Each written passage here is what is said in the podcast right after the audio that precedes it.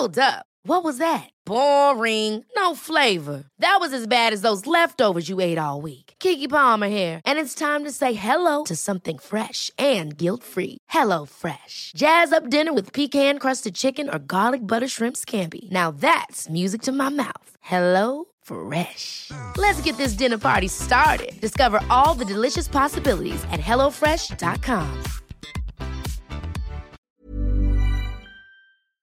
Bonjour à tous et à toutes. Aujourd'hui, j'ai envie de faire une petite exception car j'aimerais vous partager l'épisode 12 du Patate Club Podcast avec Lucille Gomez. Le Patate Club Podcast, c'est quoi? C'est le podcast supplémentaire réservé exclusivement aux membres du Patate Club, aka les auditeurs qui me soutiennent financièrement sur Patreon.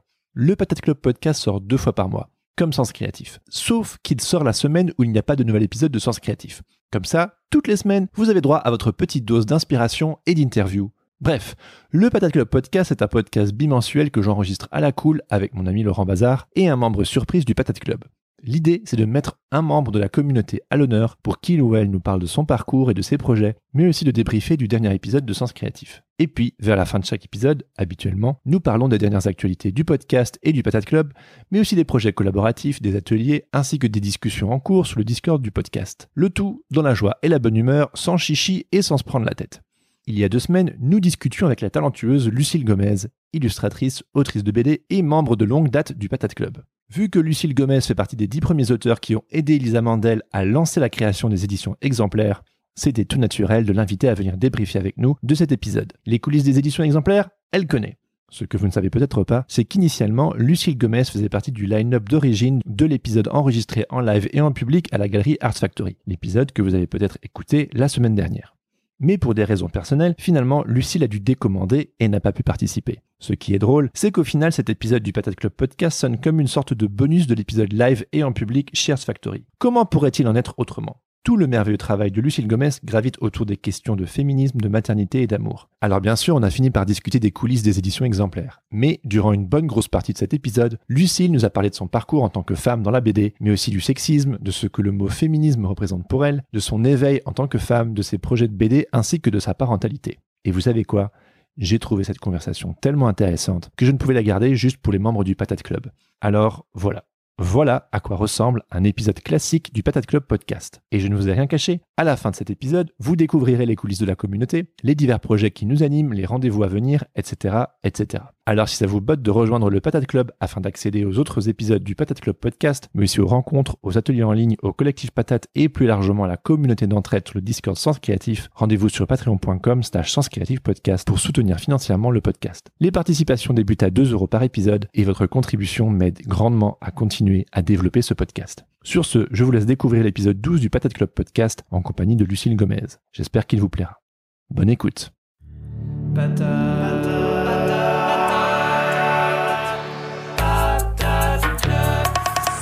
Et c'est parti, mesdames et messieurs, chers amis du Patate Club. Aujourd'hui est un grand jour parce que nous avons Lucille Gomez et ça fait tellement longtemps qu'on essaie de, se choper. Je suis très content que tu sois là, Lucille. C'est le jour J. C'est le jour J. Aussi. Indeed. Hello, hello. Euh, je sais qu'on s'est déjà parlé en off avant, mais euh, euh, Lucille Laurent, comment ça va? Lucille? Et toi, moi aussi. Ouais. Très bien. ouais, c'est un peu. Un Tout peu va bien sous le soleil de Paris. Ouais. Ouais, ici c'est pas c'est pas la fête du slip là. hein. Il fait un peu il fait un peu grisouille. À Biarritz, il y a plus de soleil là. Tout va bien sous la pluie de Biarritz. Il faut que je dise aux gens qui pleut au Pays Basque parce qu'ils sont tout le temps Non. quand ils arrivent. ah mais il pleut No vachement, way. hein. Pourtant c'est le sud, oui, mais il pleut énormément au Pays Basque. Donc, Donc pas de surf aujourd'hui. Damned. pas de surf aujourd'hui. Enfin, si peut-être il y a du surf aujourd'hui, mais pas pour moi. Et pas pour toi. On peut surfer sous la pluie, mais c'est pas l'idéal. C'est quoi vos petites euh, actus du moment à, à tous les deux? La tête dans le guidon, comme on se le disait en off. Ouais. Ah bah je confirme, ouais. c'est vraiment ah, le mois de septembre. Il y a pas à se plaindre, hein, mais euh, c'est euh, oui, il faut tout tout remettre euh, tout remettre en branle et euh, et, et c'est c'est vraiment du, du du gros timing quoi, gros gros timing. Mais c'est Ouais. cool. Moi je suis C'est content. c'est sportif euh, aussi avec les enfants, machin, tout ça. euh, Ah bah oui, retour des activités. ouais. Aujourd'hui, on est mercredi d'ailleurs. Ils sont où Ah oui. vos enfants aujourd'hui? Euh, alors mes enfants là, ils sont en train de pique-niquer avec des copains. Ah yes. Voilà. Donc, Sous la euh, pluie. non, non, il pleut pas encore beaucoup. Ils ont annoncé de la pluie pour 13 heures, donc ça devrait le faire. Voilà, pour passer entre les gouttes. C'est là qu'ils sont. Et puis après, ils vont rendre visite à leur ancienne nounou, parce que c'était la première rentrée de mon petit. Et euh, sa nounou lui manque. Donc, euh, ils. Oh. Ah. Ouais. Ah ouais, donc t'as- un enfant comme moi de, de 3 ans et des brouettes, du coup? Ouais, il a eu 3 ans au mois de juillet. Ah ouais, et moi au mois de juin. Ouah, franchement, ça fait un petit pincement au cœur. Moi, c'est la première fois euh, qu'il va en maternelle. euh, C'est, ça Ouais. fait quelque chose quand même. Ouais, ça fait quelque chose, c'est incroyable. Je pensais pas que ça ferait ça. Mais ça me l'avait fait pour le premier déjà. Euh, maintenant qu'il a 7 ans, donc euh, ça le fait plus. Mais je- du coup, je me disais, c'est bon, je suis aguerrie maintenant, ça va pas me le refaire, mais si, ça m'a refait. ça m'a refait quelque chose. quand même. Ça m'a refait un pincement au cœur. Euh, et, et toi, Laurent, c'est le, c'est foot aujourd'hui, c'est ça pour euh, Joachim? Ah oui, ça me fait un pincement au cœur parce que c'est son deuxième entraînement de foot. non, mais je me revois quand je me revois à son âge, donc c'est euh, c'est euh, c'est un peu du, du kiff de, de Daron, ça, on va dire. Ouais. Et puis on s'est vu euh, il y a quelques jours avec Joachim, il pensait Oui, déjà qu'il allait passer à la télévision le, le premier. Ah oui, mais oui, mais, vraiment, j'ai dû l'expliquer. Là, drôle. non. Non, Ils vont pas venir filmer à Saint-Mandé le match euh, Saint-Mandé nos gens. Il n'a pas joué d'ailleurs. On est allé samedi, il y avait personne, donc c'était super. Mais voilà. Mais moi, euh, moi, le mien, il est au périscolaire aujourd'hui. Et il adore, il adore le périscolaire. Donc, euh, ça va. Je sens que ça va être. euh, euh, Il y aura une petite, un petit côté discussion de parents aujourd'hui. Là, je, on est, on est tous bien occupés avec On ces trucs-là. un peu de sujet et tout. All right. Bon, Lucille. Euh, Est-ce que tu pourrais, pour euh, les chères patates qui ne te connaissent pas encore, euh, te présenter, nous dire un peu qui tu es? Ouais, donc je m'appelle Lucille Gomez, j'ai je- j'ai 40 ans, j'ai deux enfants, je fais de la bande dessinée, un peu d'illustration, mais surtout de la bande dessinée. Depuis maintenant, mon premier album c'était en 2005. Euh, voilà, donc depuis longtemps. Euh, et euh, pourquoi je suis invitée là aujourd'hui? Je pense que c'est euh, parce que l'épisode de Lisa Mondel parle de, des éditions exemplaires euh, dont je fais partie. Voilà, donc j'étais euh, parmi les gens qui ont lancé les éditions exemplaires. Tu fais partie des 10 auteurs autrices qui, euh, qui sont à l'origine de euh, de- de- d'exemplaires. Ouais. D'accord. Boom. Ouais, j'ai euh, participé. En fait, euh, ce qu'on a fait, c'est que c'est le projet de Lisa, hein, vraiment d'Antoine et Lisa au départ. Euh, et euh, m'a contacté euh, pour savoir si je voulais bien faire partie des premiers auteurs qui allaient être édités, qui s'engageaient à faire un livre en fait chez Exemplaire. Euh, et donc de participer à la campagne de financement participatif pour récolter des fonds pour pouvoir monter la maison d'édition et surtout le site internet parce que c'est un gros gros gros boulot euh, de pouvoir faire un site sur lequel on puisse payer, acheter des livres, faire enfin voilà que tout ça fonctionne parce que l'idée c'est pas que ça bug. euh. Et donc je me suis engagée à faire un livre et mes premières ventes, euh, enfin voilà, c'est comme les gens achetaient des coupons pour acheter mon livre, mais ces coupons en fait ont servi à financer le site internet. C'est trop stylé. Ouais, je, trouvais ça l'idée géniale. Ça fait longtemps que vous connaissez avec Lisa? Parce que si ça fait 15 ans que tu fais de la BD, euh, ça fait, ça fait 15 ans que vous vous parlez ou? Mais en fait, euh, Lisa, euh, tu sais, il y a eu la, la génération des blogs BD, à l'époque où c'était un truc, euh, les Mhm. blogs. Ouais. Euh, donc, euh, je connaissais son. Moi, j'avais monté un webzine avec des copines qui s'appelait Dessin. Ouais, je me souviens. Et euh, Lisa aimait bien, donc on avait eu des contacts à ce moment-là. Euh, moi, je connaissais son blog, et puis après, euh, on se connaissait pas personnellement, hein, mais moi, évidemment, je suis son travail.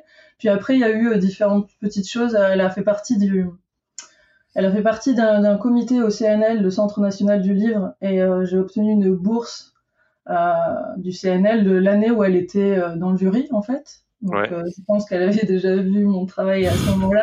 De et fait. puis, euh, il y a eu euh, l'univers qui nous a fait prendre un train entre Paris et, et euh, je sais plus, euh, Bordeaux ou Paris et Toulouse, je sais plus, enfin, un assez long trajet. Je- J'avais à ma place assise à côté d'elle, donc je l'ai vu arriver, j'ai fait Par hasard. hein. Non. Mondel. C'était- Incroyable. C'était lié à un festival, un événement ou juste non, comme ça par hasard tout, pas du tout. J'allais à la de mon Sacré oncle. Universe. J'étais dans un Wow. état bizarre. Ah, ça c'est ouf.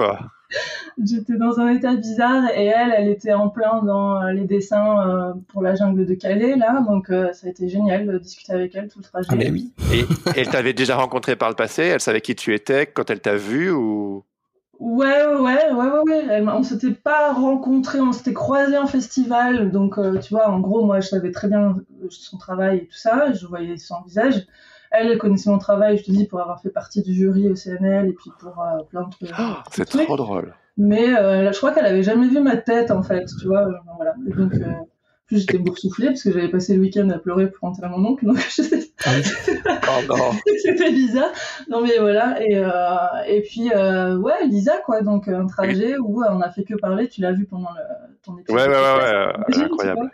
Elle a un cerveau qui fuse quoi et euh, c'est super agréable. Euh, elle a plein de trucs à dire. C'est euh, c'est super. Ah ouais, ouais, c'est clair, c'est hyper fluide. Mais donc, du coup, tu es dans ce train et tu te rends compte que c'est elle et tu te dis genre, salut, c'est Ouais. Lucille. Et Je genre, fais Lisa Mandel et donc là elle, elle a, elle a un moment de surprise et donc euh, on a discuté pendant tout le trajet. Voilà, il y a eu ce moment-là et puis depuis je l'avais pas revu non? Et euh, par contre on fait partie toutes les deux du collectif euh, contre le sexisme en bande dessinée.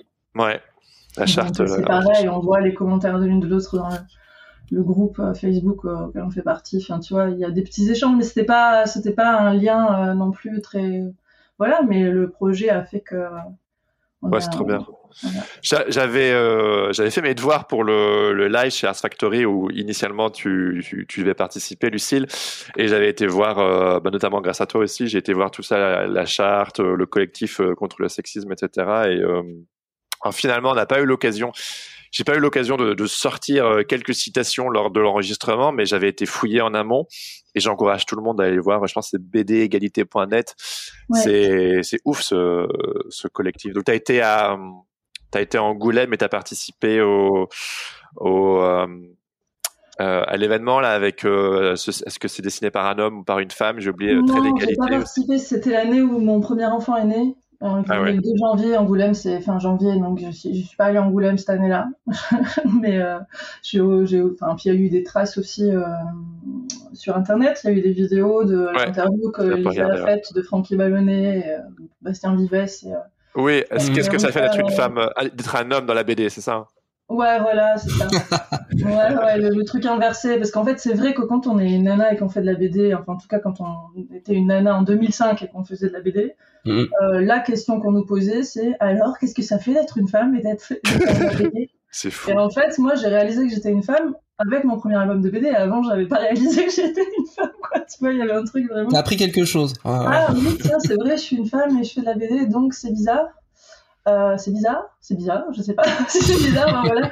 Et c'est pas forcément une mauvaise question en soi, hein. la preuve, on en parle encore en 2020. Non, non, bien sûr, mais c'est étonnant qu'on la. Enfin, oui, c'est ça, c'est étonnant qu'on la pose encore, en fait. Ouais, en fait, c'est pas, c'est pas du tout une mauvaise question, je pense. Le seul truc, c'est que c'est la seule question et que le temps qu'on passe à parler de ça, on parle pas vraiment de ton travail. C'est ça qui est un peu. Bah oui. Parfois, Tu- Tu sais d'ailleurs que j'ai ouvert le, le live du coup avec cette question. J'ai dit mais ça fait quoi d'être une femme dans l'illustration Du coup, je voulais un petit peu adapter le truc. Et c'est vrai que au final, euh, les réactions, euh, c'était moins. Elles étaient presque surprises par la question, comme si dans le milieu de l'illustration, c'était peut-être un petit peu moins un sujet que dans la BD. Et Ouais. alors après, évidemment, on a déroulé pendant une heure et en fait, euh, on s'est rendu compte. euh, Bah, c'est Ah, logique. hein. pas, j'étais pas au live, j'ai pas entendu, euh, je l'ai pas, euh, il est pas disponible encore ce podcast. euh, non, non, il sort dans, dans deux semaines. Et Ouais, euh, voilà, normalement, je sais pas. Mais je peux te répondre sur ce- le fait que c'est très différent de Ouais. faire de la BD et de faire de l'illustration. Et quand C'est une pas, pas le même monde. hein. En tout cas, euh, maintenant peut-être. c'est plus sexiste euh, la BD du coup que l'illustration. beaucoup, beaucoup, beaucoup plus. C'est-à-dire que Ah oui. Euh, maintenant, ça l'est peut-être, c'est peut-être moins le cas. hein. J'ai l'impression. Ah, parce qu'il y a que plus de projets. j'espère que voilà que les choses tendent à, à plus de parité, etc. Mhm. Mais en 2000, euh, 2005, quand euh, j'ai commencé à faire des festivals de BD, que j'avais mon premier album et tout ça, euh, j'étais la seule nana. j'étais la seule nana. Enfin, tu vois, je veux dire, euh, il y avait les, même chez, parmi les lecteurs, tu vois, c'était euh, les festivals, c'était beaucoup. euh, C'était la fête de- autostérone. bah, c'était la BD franco-belge, qui, enfin, les gens qui allaient dans les festivals, euh, c'était les, les amateurs de BD franco-belge. Oui, les premières Des mecs avec des gros pifs.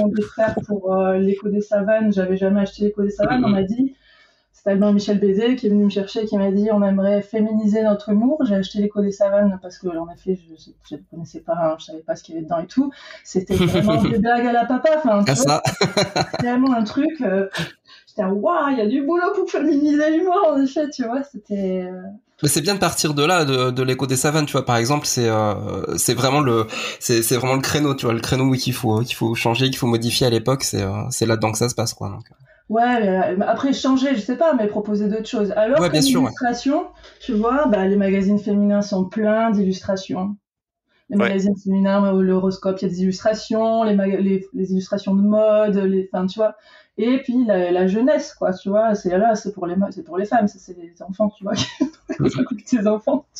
Ouais, ouais, ouais, ouais, c'est vrai, Euh, c'est vrai je- J'exagère, je caricature à mort, mais dans la tête des gens malgré tout, et en festival ça se vérifiait, Mhm. j'étais la seule fille, euh, la, mon premier éditeur en plus c'était un indépendant et tout, j'étais une fille, j'avais 25 ans, mon premier album c'était un truc sur euh, les nichons, enfin ça s'appelait pas, ça s'appelait les seins, tu vois.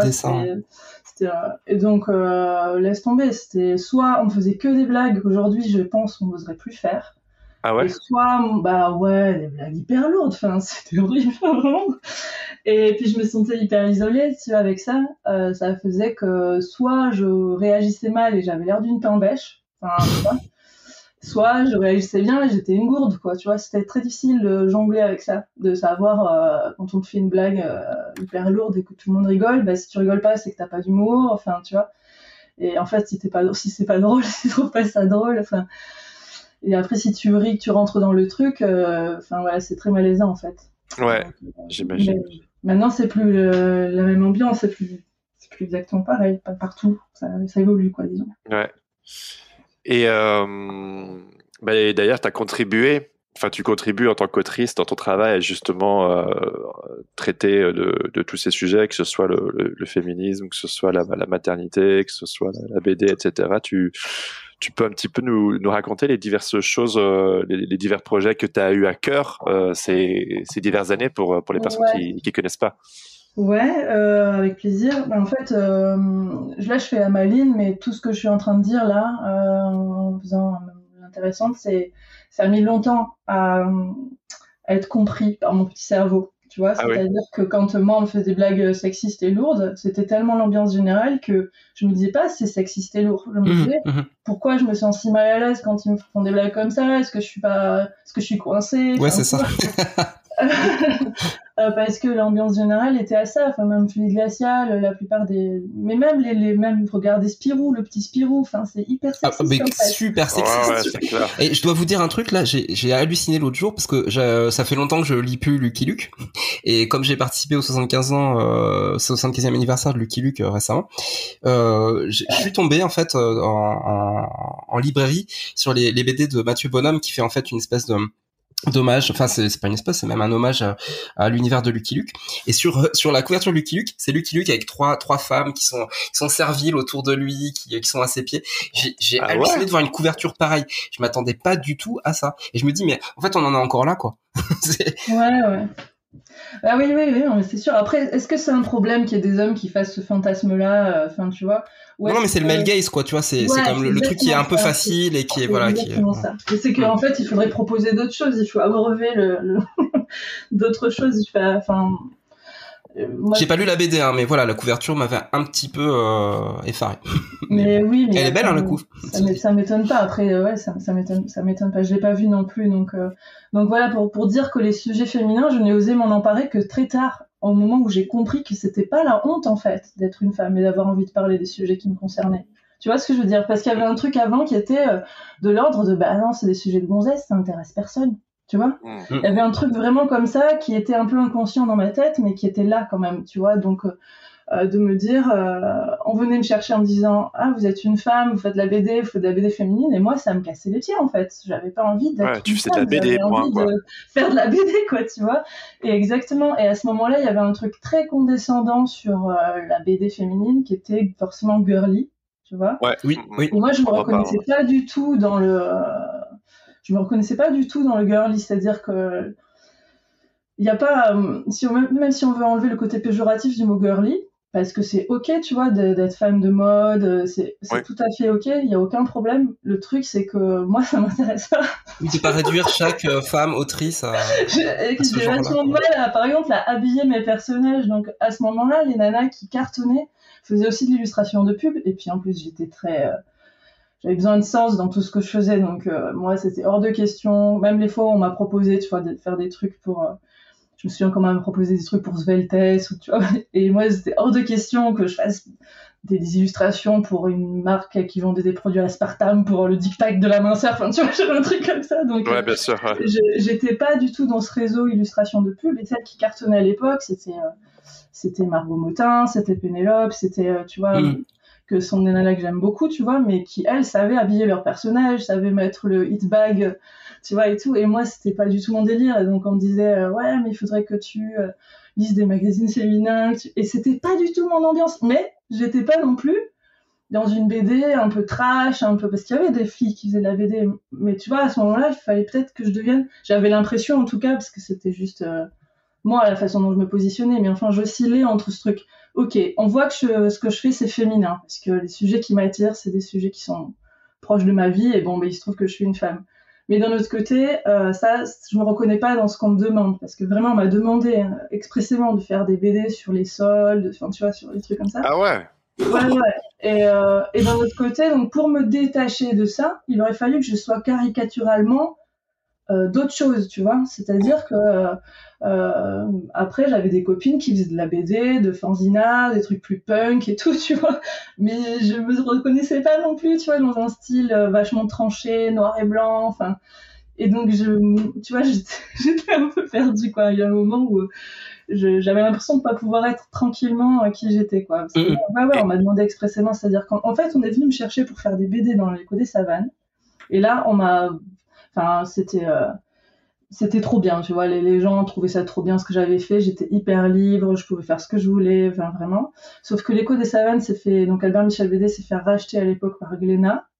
Et tous les gens avec qui j'avais bossé euh, ont changé. Et donc, ah il avait racheté un catalogue, tu vois, où il y avait Vuillemin, etc. Ils avaient, Glénat avait racheté un catalogue, mais clairement, ils n'avaient pas racheté le catalogue pour moi. ouais. si euh, j'étais pas trop, euh, j'étais pas trop au raccord. Enfin, ils s'en foutaient un peu, quoi, tu vois, de ce que je faisais. Et surtout, ils avaient une idée. Bon, ben, la fille, on va lui faire faire des trucs de fille. Et moi, je suis arrivée, j'avais mon album presque terminé, en fait, parce qu'il y avait eu des pages faites déjà pour le magazine et tout.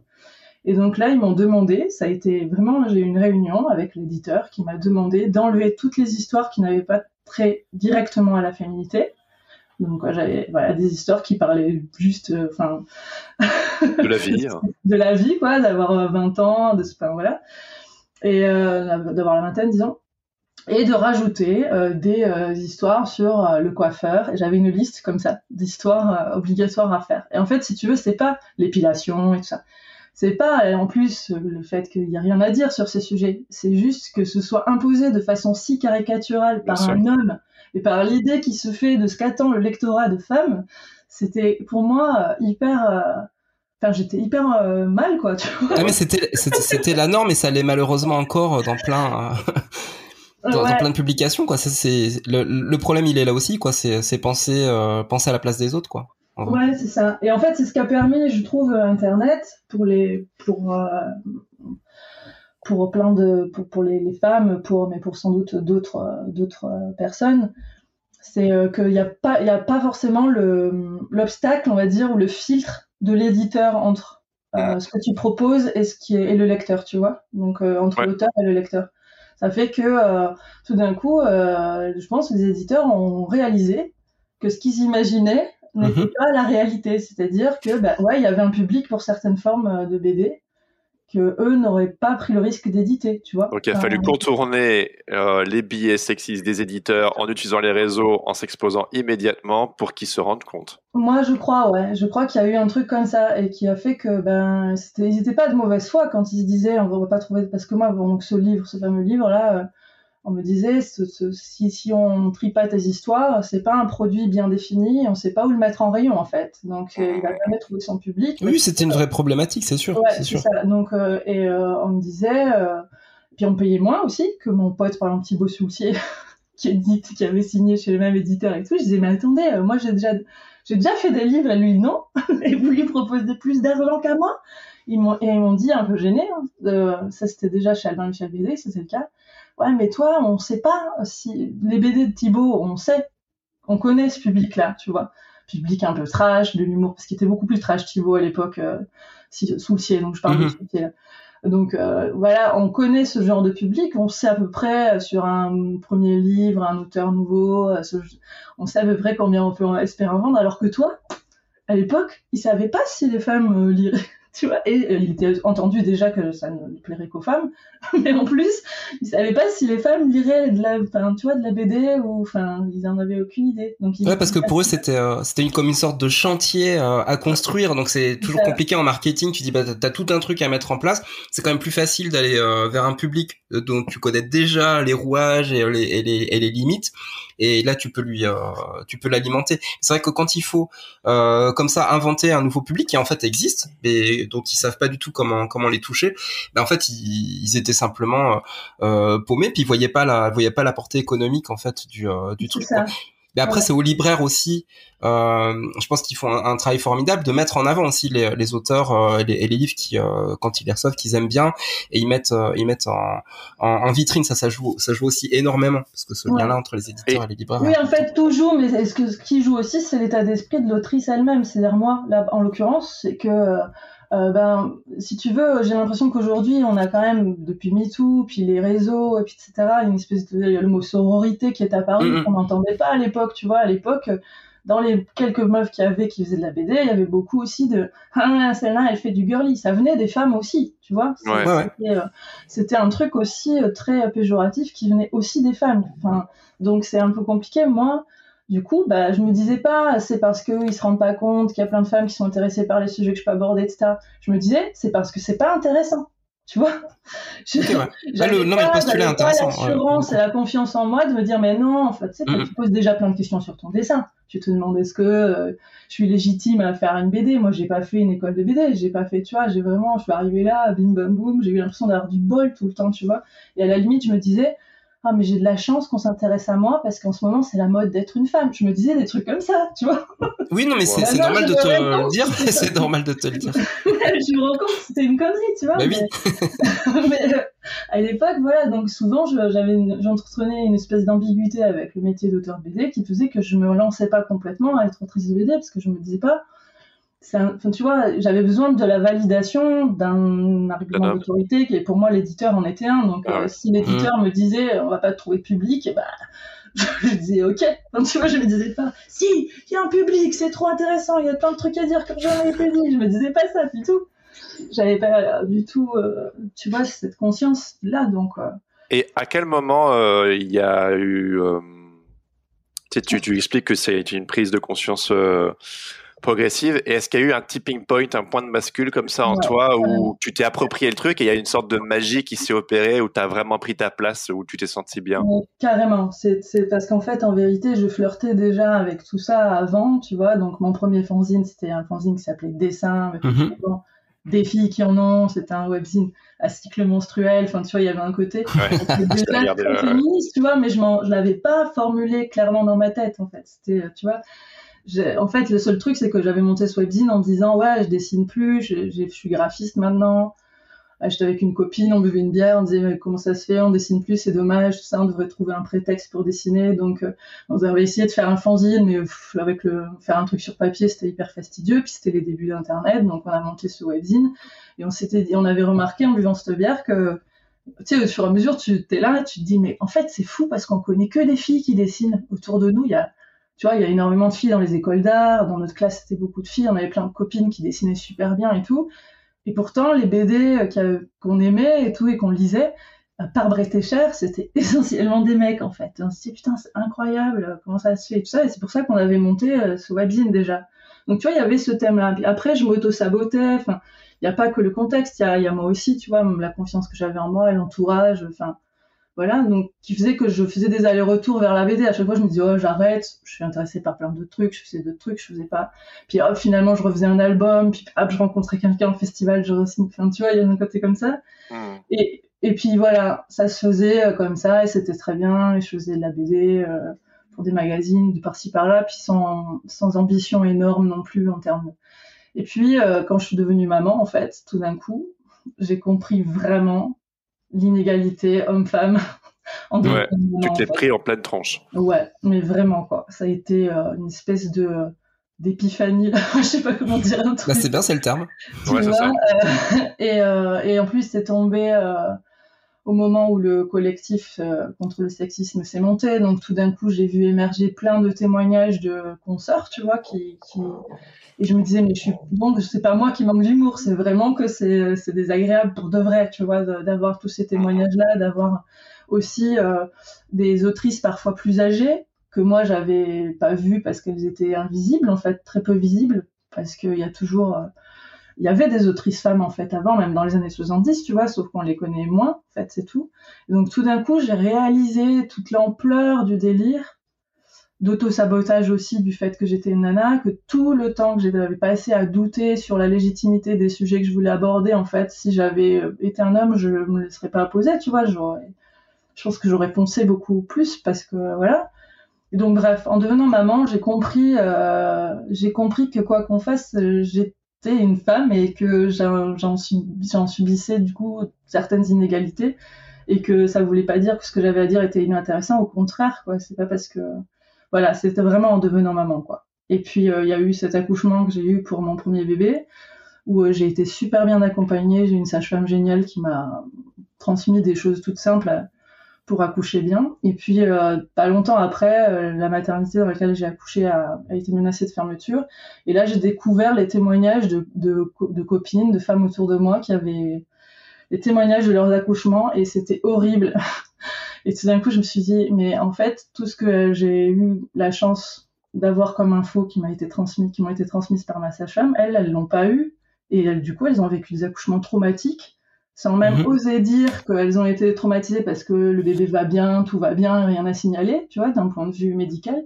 Mais en vérité, elles sont traumatisées. Oui, on parle pas du ressenti de, de, la maman, quoi. Et, euh, et, et, euh, et, ça aussi, ça a été, euh, là, pour le coup, un sujet ultra féminin que je, dont j'aurais jamais pensé m'emparer, parce que pour moi, même dans ma tête, euh, ouais, parler des gamins, tu vois, un, encore un truc de gonzesse qui est pas intéressant. Tu vois, mhm. À l'époque, ça veut dire le chemin que j'ai fait euh, ben là, je me suis dit non, non, en fait, c'est hyper urgent d'en parler, quoi.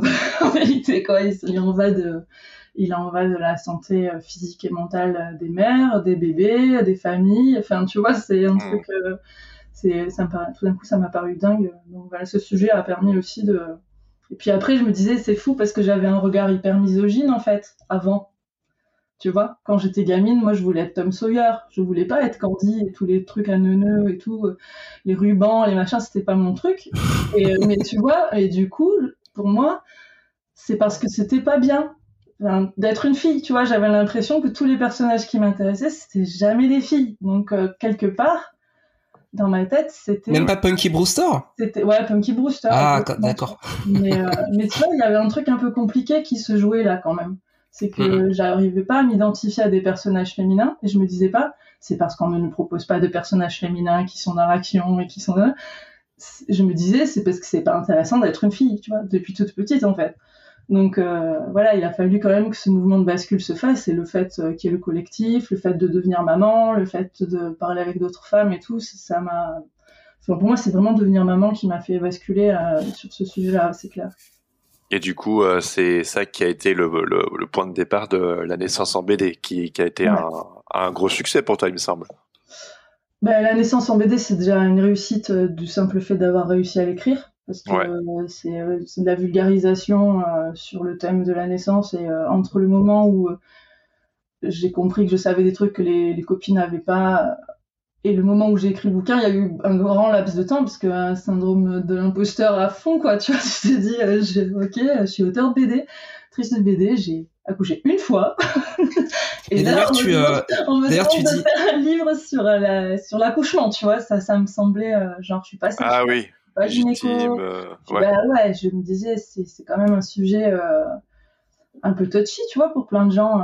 Enfin, les gens ont plein d'idées reçues sur ce que doit être un accouchement, enfin, dans un sens ou dans l'autre. Le, pitch du, euh, le, le, pitch de, de, la naissance en BD, ça, ça démarre par livre inutile.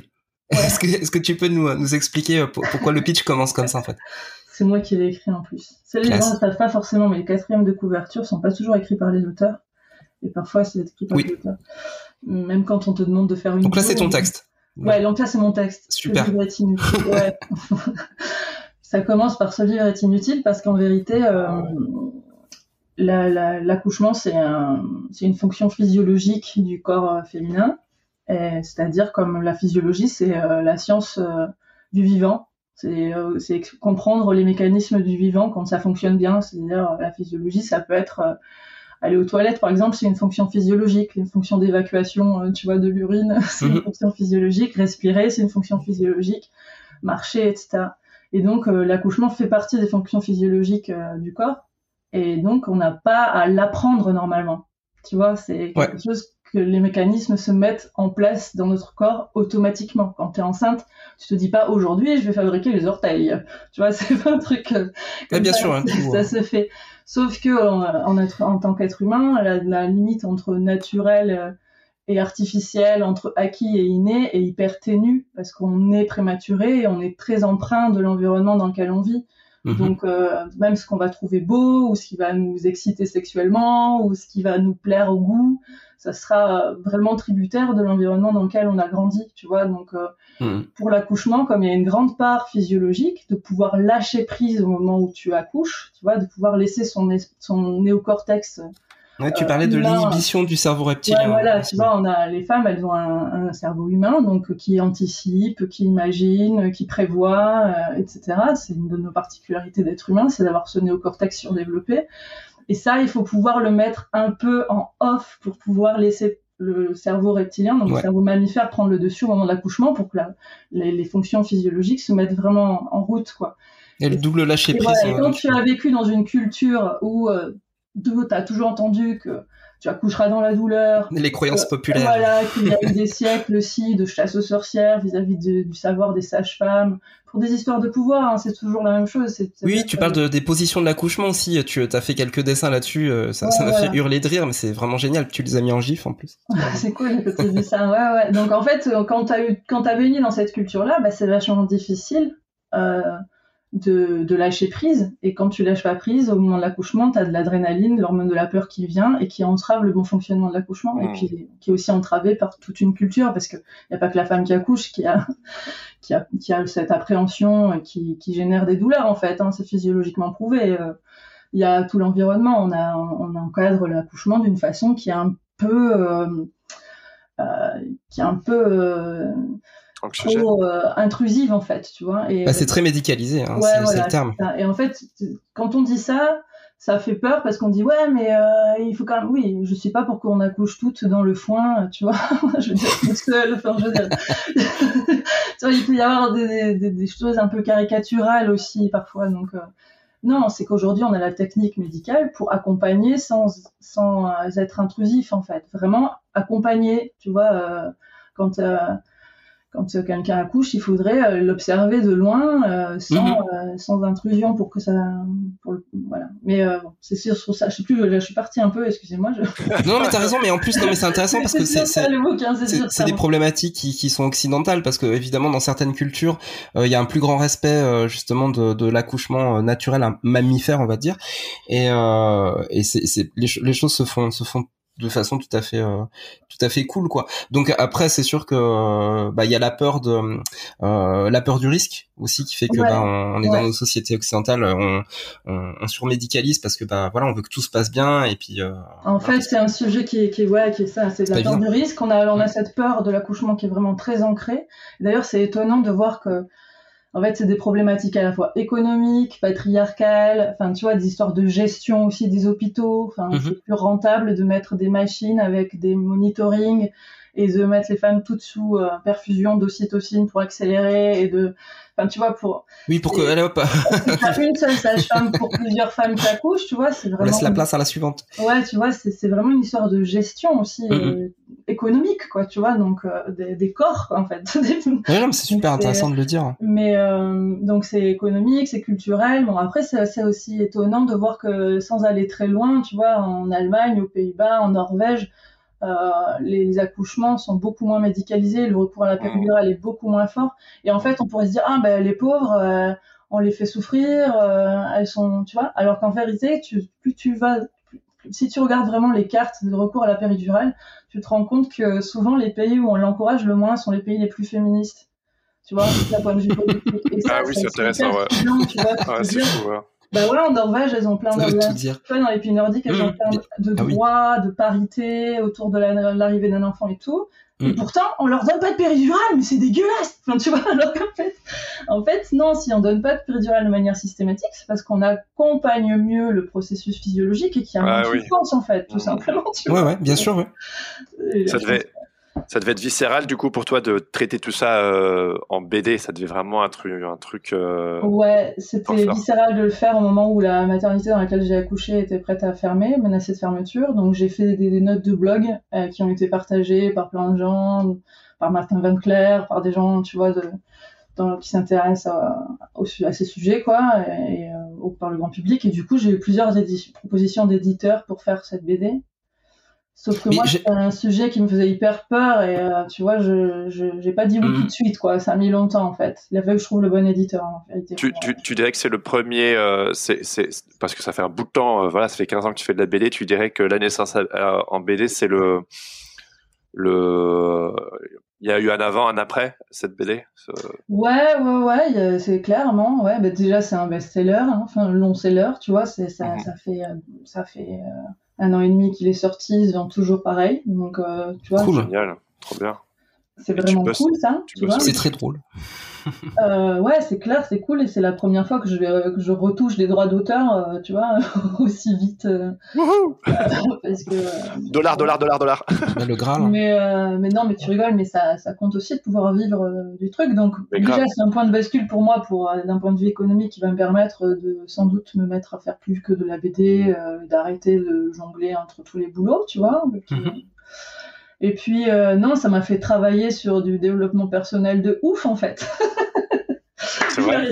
Non, De l'autodéveloppement personnel ou euh, euh, non, non, non, pas du tout. Euh, ça a été tellement euh, difficile de me sentir légitime que euh, j'ai j'ai fait, euh, j'ai fait vraiment des exercices de développement personnel. D'accord, ok. euh, mais ça, c'est arrivé avec l'arrivée de mon enfant aussi, tu vois. En fait, pour moi, l'arrivée de mon enfant, ça a été Comme vraiment le- un gros booster de développement personnel parce que, tu vois, tout d'un coup, euh, ça m'a envoyé, ça m'a envoyé, ça m'a tendu un miroir, tu vois, avec tous les trucs euh, un peu de traviole que j'avais, donc je me disais en haut des épaules, bah, c'est comme ça, je suis comme ça, tu vois.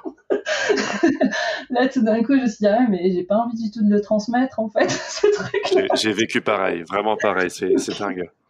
J'ai une question un peu un peu débilos. Euh, pourquoi la bande pourquoi la bande dessinée comme euh, comme médium en fait pour euh, pour pour parler de tous ces sujets? Parce qu'elle fait de la BD, bon sang. Non mais évidemment bah c'est Elle voilà, était c'est la- ta question. c'est la réponse. Mais je vais quand même la poser jusqu'au bout. Euh, Qu'est-ce qu'il y a en plus dans la BD euh, qu'il y a par rapport à un blog écrit ou alors par exemple faire faire du stand-up tu vois pour pour finalement. Ah ouais. Lucille, du stand-up. Mais tu Ouais. pourrais. Mais je pense que t'as, je pense que t'as, ce qu'il faut pour. Mais, pour- mais tout, pourquoi voilà. Mais pourquoi la pourquoi la BD plus que tout? C'est ça ma question. Putain, le truc sur le stand-up, excusez-moi du gros mot, mais euh, ça me fait hyper plaisir. Je t'en prie. Non, non, mais non, mais ton humour, ton humour est très stand-up. Ça, ça, ça marche très bien. C'est, euh, c'est, c'est acide et c'est, euh, et c'est, c'est pas trash, mais c'est cash, tu vois. Et voilà, je trouve. Mais nous, on fait souvent cette, cette relation-là avec, avec Jérémy entre le stand-up et justement le, la- l'art du séquentiel, l'art de Ouais. raconter, le storytelling. Donc, donc voilà pourquoi toi la BD, c'est, c'est le truc en plus. Alors euh, déjà, euh, au départ, euh, je pense qu'il y a le, fait d'aimer dessiner, hein, d'un point de vue très euh, égoïste, mais euh, toi, petite, déjà, j'aimais dessiner, mais pas pour dessiner. C'était toujours pour raconter des trucs, en fait. C'était vraiment, je me servais toujours du dessin pour raconter des trucs. Là, le pourquoi c'est bien euh, pour la naissance en BD en particulier, parce que c'est efficace, c'est-à-dire que ce qu'on me dit sur mon bouquin, c'est une BD, elle est grosse, certes, mais elle se lit quand même relativement vite et que parfois les mamans sont amenées à s'intéresser au sujet de la grossesse et de l'accouchement, par exemple, mais elles vont, parce que toutes les infos que je donne dans la, la BD, elles sont accessibles ailleurs, hein, tu vois, il y a des bouquins, Mhm, bien sûr. à inventer, tu vois, mais euh, c'est des bouquins qu'il faut avoir envie de lire. Et là, par exemple, il y a beaucoup de papas qui la lisent, celle-là, parce que Mhm. euh, elles- les mamans ont du mal à, à intéresser leur mec, en gros, euh, sur le sujet. Et la BD, La BD. ça le rend vachement plus accessible, en fait. Tout de suite, t'as des... On revient sur le fait que la BD c'est un truc de mec, hein mais du coup c'est tu l'utilises à, à bon escient, tu vois, c'est une boucle. Ouais, Bah, c'est, ouais. super comme boucle, je trouve vraiment intéressante. ouais. C'est, ça. Hein. C'est le. Ouais. ouais. J'adore Et cette réponse. voilà, voilà. Et puis je pense qu'il y avait aussi un truc euh, dans la BD, c'est que je. Et ça, je suis vraiment pas la seule, je pense. C'est euh, pour un petit budget, tu veux dire, t'as besoin que de toi-même en fait. Euh, T'as pas besoin, tu vois, si tu veux faire un documentaire, si c'est très compliqué. Pour faire des livres, faut, je pense que le syndrome de l'imposteur sera encore plus grand, tu vois, pour faire des Mhm. livres coécrits. Bien sûr. Là, euh, je, je fais tout, tu vois, j'ai l'impression que rien n'est parfait, mais mis bout à bout, finalement, tu vois, ça. Bah oui, ça, trans ça transparaît d'humanité euh, et au final, c'est ce dont tu parles. C'est... Ouais. Enfin, je veux dire, parce que tu dis, euh, c'est, c'est pas parfait, mais c'est justement, je veux dire, euh, on parle du boxon, euh, du bordel que, qu'est, qu'est la vie, que, Mm. que, enfin, tout ça, quoi. Ouais, ouais. Bon, bref. non, non, mais c'est vrai, il y a un côté, euh, comment dire, tu vois, euh, la BD pour moi c'est très spontané, quoi. C'est vraiment une façon de m'exprimer très, très simple en fait. Je dis pas que c'est pas fastidieux, que c'est pas long, que c'est pas machin, mais c'est que ça reste quand même la façon la plus, euh, la plus simple que j'ai trouvée euh, pour transmettre euh, des choses, quoi, des, des idées. des- Mm, mm. Bah, ça marche bien. À, à C'est ce tel, que j'ai à dire. à tel point qu'il y a deux tomes, là. Je vois euh, propager Oui. vos super pouvoirs. Il est, il est déjà sorti ou il va sortir? Non, alors il y, a le- il y a trois tomes. Il y a le tome 1 qui est sorti, donc c'est Découvrez vos super pouvoirs, c'est Ouais, vraiment la base voilà. du, du processus En 2020. psychologique. Quoi. Mhm.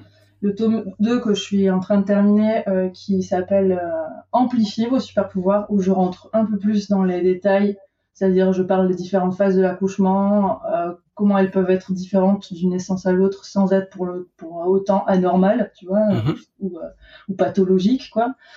Euh, en expliquant voilà je pense que ça va vraiment donner des clés pour faire des choix précis plus précis tu vois ou pour pas paniquer au moment où tu es en train d'accoucher. Si tu sais que ça ça peut arriver euh, et que c'est normal en fait c'est ok tu vois euh, ça t'aide à pas paniquer le, le jour J.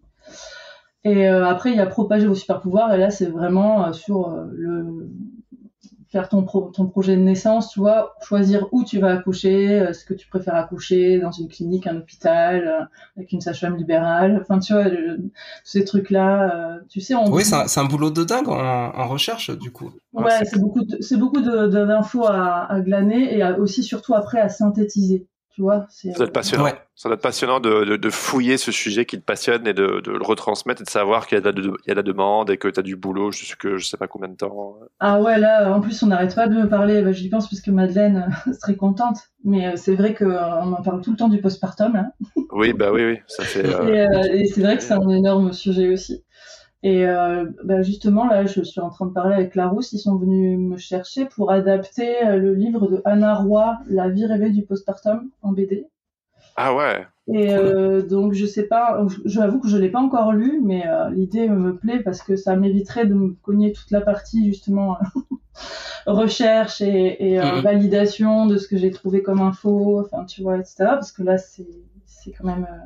euh, quand tu dis adapter- parle, donc. euh, Quand tu dis adapter, ça veut dire que tu, tu vas, euh, tu vas amener ta patte en fait euh, humoristique euh, sur sur ce qu'elle avait déjà Et fait. en fait, c'est ça, c'est- c'est-à-dire qu'elle vient de m'envoyer le livre. Euh, apparemment, Anna Roy est super partante. C'est la. Rousse qui m'a contacté. Euh, après, il faut voir ce qu'on entend par adapter, parce que si c'est juste illustrer, mettre des illustrations par-ci par-là sur le texte, c'est pas très intéressant, je pense. Et c'est pas ce qu'elles veulent en plus. Donc voilà, mais il faut que je lise le livre pour savoir si c'est possible, si. Mhm. Et puis euh, certainement que dans ces cas-là, il faudra anglais, tu vois, parce que son bouquin, je l'ai là dans les mains, il fait, il fait, euh, 500 pages. non, il il fait quand même euh, 190 pages, tu vois, et si tu veux le ra- rajouter des blagues, euh, machin, faire des dessins, etc., euh, ça peut vite devenir un truc énorme, en fait. Donc, Ah, c'est clair. il faudra choisir vraiment l'essentiel. Euh, voilà, il faudra anglais. euh, ce sera pas l'intégralité de toutes les infos qui sont dans le, le bouquin d'Anna Roy, je pense. Et du, et du coup, entre ton, ta trilogie sur euh, les super pouvoirs, la naissance, cette adaptation, euh, je fais une petite boucle là avec les éditions exemplaires. Tu, tu vas sortir quoi chez eux? Donc on peut déjà savoir ou euh, Oui, c'est clair est-ce que là, on va un petit scoop, un petit scoop C'est vraiment un Non, non, non, non, c'est mais juste. euh, C'est pas du tout ce à quoi je m'attendais. En fait, j'ai toujours eu euh, de- des difficultés euh, relationnelles avec euh, mes éditeurs. Non, c'est pas vrai. J'ai eu des éditeurs avec qui ça se passait très bien, mais soit il y avait un sentiment de frustration parce que ben je bossais pour eux et puis voilà, je veux dire ils m'éditaient. Parce qu'avant moi j'avais le fantasme, je sais pas vous, mais qu'un livre s'écrivait avec l'appui d'un éditeur, tu vois, qui venait, qui lisait tes trucs, qui te disait ah peut-être ce serait vachement mieux comme ça. En fait ça se passe pas comme ça. moi ça c'est jamais. Il y, en a, il y en a qui le font. Hein. Il y en a, il y en a vraiment qui le font. Mais c'est vrai que dans la majeure partie, c'est, bah, je te laisse décrire le truc, mais c'est vrai que ça, ça, ça s'est passé comment pour toi, Lucille Ben non non, mais en effet, je fantasme ce truc de relation euh, proche entre auteur et, éditeur. Moi, ça n'est jamais arrivé, en fait. Et euh, donc, euh, c'est plutôt souvent des petits bâtons dans les roues, quoi. ah merde tu vois, le, chez Glénat, voilà, ce que j'ai expliqué tout à l'heure. Bon, après, il y a des choses qui sont très bien passées, mais dans des maisons d'édition parfois qui sont pas du tout habituées à vendre ce type de livre que tu as fait. Donc, il y a beaucoup d'intermédiaires, tu vois, entre le lecteur et toi, en fait. ah oui, ouais. hyper ah, fastidieux. Ouais, c'est, tu vois, entre le moment où tu, euh, tu es en contact avec l'éditeur, puis il y a toujours, alors aussi avant, dans ma vie, il y a toujours eu le truc, c'est l'éditeur qui vient me chercher, tu vois. C'est l'éditeur ah qui a une idée de ce que euh, il attend de moi. Tu te fais choisir, ce n'est pas toi qui choisis. Exactement. Et ça, c'est grâce à Internet. Je pense que sans Internet, j'aurais jamais fait de BD, en fait. J'aurais jamais eu le, tu vois, l'idée de faire un dossier, d'aller chez un éditeur, en fait, je pense que ça m'aurait semblé, euh, tu vois. Euh... C'était ton outil de tremplin, quoi. Ouais, voilà, c'est ça. Tu le mets, tu vois, à une époque où on se rendait pas compte de cet outil. Tu vois, tu le mettais, et tu mettais des choses sur Internet parce que tu avais envie de les faire, c'était très spontané. Oui, tu n'avais pas de stratégie euh, particulière, quoi. Tu faisais parce que ça te plaisait, quoi. Exactement. Parce que maintenant, c'est la stratégie à fond, hein, de tous les côtés. Non, c'est la stratégie à fond, mais parce qu'il y a les algorithmes qui se sont mis entre nous et le public. Ouais. Alors, fucking, fucking algorithme. Le, le truc, c'est qu'avant, les blogs, je vais parler comme, une, bidon. comme une vieille réac, mais quand, quand, quand j'ai monté un blog, ce, ce qui se passait, c'est qu'il y avait peu de blogs BD, on découvrait les trucs des autres, on disait, ouais, il y a des copains comme moi, et on mettait des liens sur le côté de, des gens qu'on aimait bien, tu vois, des trucs. Exactement. Et comme ça les gens naviguaient de blog en blog, tu vois. Mmh, exactement. Et, après, ben, on a tous quitté euh, les blogs pour euh, les, les Instagram, etc. Et le truc qui est fou, c'est que bah, l'algorithme fait le rôle de tri, comme qu'on voulait éviter avec les éditeurs dont je vous parlais tout à l'heure, mmh. tu vois. Mmh. Et, euh... Alors non, j'exagère, parce qu'il y a des trucs super et des, des gens que j'aurais jamais rencontrés sans les algorithmes. Hein. Oui, parce que ça décuple, hein. voilà, faut dire ce qui est, mais. Mais ouais, mais malgré tout, tu vois, il y a un truc, par exemple, euh, moi, je vais plus du tout sur Facebook, j'ai quand même une page. Euh, une page oh, pauvre Marc. Et je... ils ont racheté Instagram. Mark Zuckerberg. Ouais, je sais, non, mais voilà, c'est juste, de toute façon, ils ont racheté plusieurs trucs, ils s'en foutent. Oui, voilà. Bon, ils ont des beaux projets, t'inquiète pas pour non, non, mais voilà. Le truc qu'il y a, c'est que il faut pas que je cite de marque. c'est ça Ici, on peut. tu seras écouté par 160 personnes. Ça oui, voilà. donc, ici, on a le droit. Donc, euh, non, mais le truc, là, c'est que quand je poste un truc sur Instagram, euh, ça se poste directement sur Facebook. Et la dernière fois, je vais sur. Euh, enfin, la dernière fois, il y a un moment, j'ai vraiment pris conscience de ça. Je vais sur Facebook et Facebook me dit ça a été vu par 12 personnes, genre. ouais, trop, trop la Venez à mon, à mon, événement à 12 personnes. Votre publication a été vue par 12 personnes, likée par 3, donc c'est déjà un quart, tu vois, donc c'est quand même pas mal. et donc, euh, et donc, si vous voulez euh, que plus de gens euh, le voient, payez, euh, tu vois, je sais plus, ils disent payer. Ouais. Bah, bien sûr, hein. bah, bien sûr, tiens. Et, et, donc, je suis là, je me dis, ah ouais, donc il y a des gens qui se sont abonnés volontairement pour voir mon contenu wow. sur ma page. Et maintenant, Facebook me demande de payer pour montrer ce contenu que je fais gratuitement à des gens qui ont demandé à le voir. Tu vois, donc ça devient un peu. un truc à l'envers, ouais, ouais. C'est hyper drôle ça. Il te dit, ouais, donc je vais payer pour montrer mon contenu à des gens qui ont demandé à le voir. Donc ça devient un peu compliqué, enfin, ça devient un peu pénible quand même, je, je trouve. Donc, euh, donc voilà, la, la relation avec euh, les éditeurs et les intermédiaires entre les lecteurs et moi, ça a toujours été un truc qui m'a questionné, tu vois, toujours. Et donc exemplaire, pour moi, c'est super pour ça, parce que j'ai, je peux faire ce que j'ai envie de faire avec les gens qui me lisent directement. Et comme j'ai pas, tu vois, on a tous des priorités différentes. Il y a des gens qui ont peut-être besoin d'avoir euh, un nom prestigieux sur leur couverture, tu vois, les éditions, un truc, ou euh, les éditions machin, etc. Moi, vraiment, ce qui m'importe le plus profondément, c'est vraiment ma relation avec les lecteurs, quoi. Oui, oui. D'où le, le, nom de l'épisode, euh, remettre l'autrice au centre de sa production. C'était vraiment ce qui était ressorti de Lisa quand j'ai discuté avec elle. C'était, voilà, les éditions exemplaires, elles sont là pour ça. Ouais, et donc c'est pour ça que je m'apprêtais euh, à faire de l'auto-édition en fait. Tu vois, je me disais, bon, mais avec tout le côté flippant de l'auto-édition, de...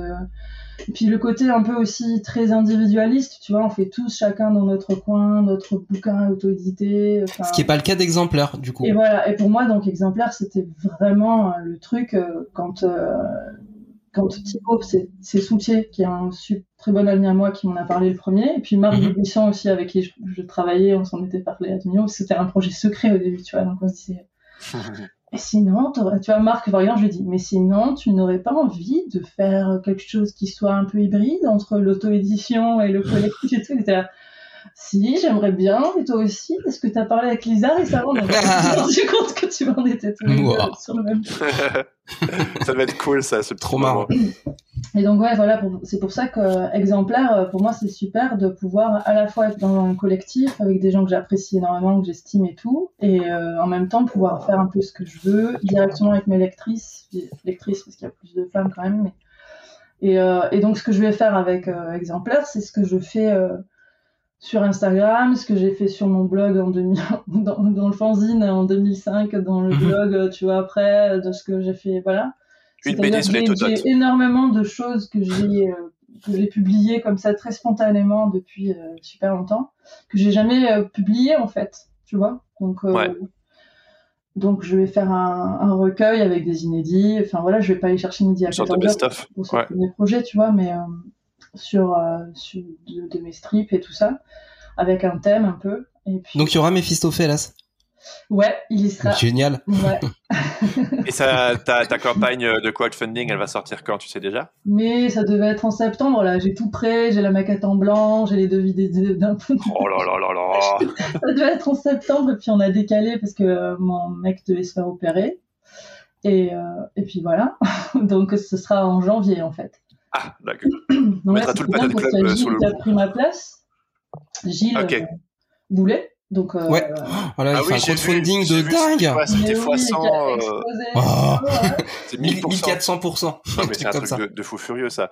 Comme et, quoi, et les plus gros, euh... les, les, les, plus gros levels, les plus gros paliers sont tous partis. Tu, si tu veux un truc à 350 balles, tu peux même pas, tu peux même plus le prendre. C'est plus possible. Ouais, c'est ouais, fou, c'est fou, une réussite à 1400%. C'est énorme. Et du coup, ça, du coup, ça, ça, ça, ça rentre complètement la stratégie euh, qu'explique Lisa euh, dans, dans l'épisode, euh, à savoir en fait que euh, elle a deux solutions pour pour justement pouvoir éditer de jeunes ou jeunes auteurs ou jeunes autrices. Et il y en a une des solutions, c'est de s'engager de la part finalement du de celui qui est bankable, de verser une partie qui va servir de fonds de soutien à, à, à, des nouveaux auteurs, nouvelles autrices. Et alors avec lui, c'est. Mais oui, alors après je sais pas ce qu'il a signé hein, comme contrat. Ouais, on, on sait pas. Parce que chaque contrat est individuellement différent, c'est-à-dire. Euh, on sait qu'il y a au moins 5000 balles. Connaissant quand même, connaissant Gilles, je pense qu'il aura signé en effet pour cette option-là. Moi mm. aussi, j'ai signé pour cette option-là, c'est-à-dire qu'à partir du moment où je récolterai euh, plus de 30 000 euros, je donnerai, euh, tu vois, si je gagne 30 000 euros, je, je file 5 000 euros pour le, le fond du truc. Et donc voilà, mais lui, là il en est, je pense que tu vois, il, ah ouais, mais... connaissant, je pense qu'il aura, il aura fait ça sans problème, absolument aucun. Mais euh, ouais, ça c'est une version, c'est une option hyper cool des éditions exemplaires, c'est clair. Et on, on, on, explique hein, pour ceux qui, euh, qui auraient peut-être pas écouté l'épisode de, de Lisa, c'est que, c'est ah oui, un, mais on sait jamais. C'est en, en, fait, en gros, euh, ça coûte entre 8000 et 10 000 euh, euros pour, euh, pour, pour monter pour monter un, un ouvrage. Et donc en gros, bah du coup, si si les 8000 et, 10 000 euros ne sont pas récupérés en crowdfunding. Du coup, le système de, de parrainage permet de, de rajouter la, la, somme manquante. Et si le bouquin euh, de, du jeune auteur de la jeune autrice fonctionne bien, du coup, l'intéressement le, est redonné à, la, au, à celui qui parraine. C'est ça. En fait, en gros, ça, un cercle vertueux. Quand on, voilà, quand on est parrain ou marraine d'un jeune auteur, on prend peu de risques en vrai. Tu vois, on peut se faire mousser, genre, ouais, je suis parrain, marraine d'un jeune auteur. Mais en vérité, tu prends peu de risques parce que si tu choisis de le parrainer ou de le marrainer, c'est tu crois en lui, c'est qu'il a, du potentiel et tout. Et en effet, tu, n'es là que pour faire le, trait d'union s'il en a besoin au moment de, de monter euh, son projet, enfin tu vois, de financer son projet, quoi. C'est-à-dire après le bouquin se vend et au fur et à mesure de ses ventes, il peut, euh, tu vois, te rembourser euh, ou pas, mais c'est à toi de le voir. Mais en vérité, c'est c'est une super solution pour pas mettre la structure en danger, tu vois, tout en soutenant des nouveaux projets. Enfin, je trouve que c'est non, ça a été super bien pensé, euh, exemplaire. Et ce qui est vachement agréable avec euh, Lisa, c'est qu'elle, elle y pense, comme elle, te, comme elle le dit dans ton podcast, d'ailleurs, elle y pense depuis super longtemps. Elle a un cerveau qui va vite et euh, qui fonctionne bien et qui, tu vois, a plein d'idées. Sauf que moi, quand elle m'a contacté, je sais pas, c'est un peu comme une conversation avec mon comptable, qui est adorable. Et à la fin de la conversation, j'ai l'impression d'avoir tout compris. Puis quand euh, je raccroche et au moment où je suis en train, de faire ma je dis attends ça c'était quoi déjà? J'avais Je connais cette sensation.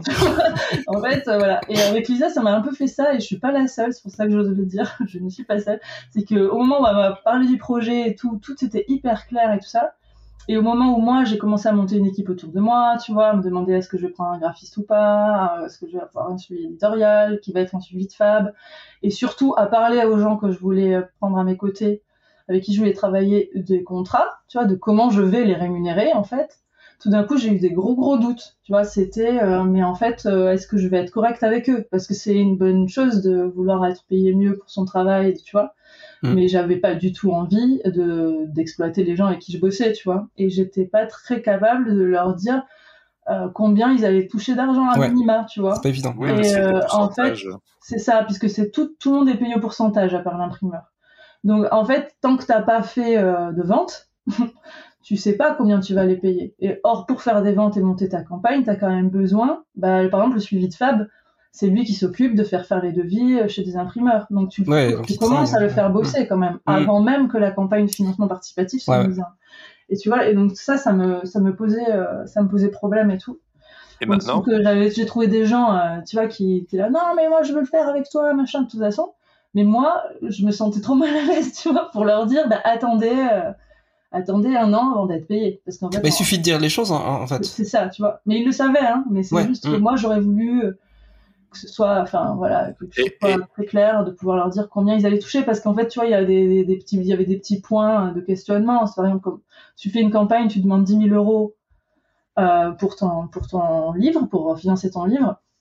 Sauf que peut-être qu'avec les goodies, tu vas toucher 5000 euros de goodies. Or, les gens ne sont payés au pourcentage que sur tes livres, pas sur tes goodies. Tu vois?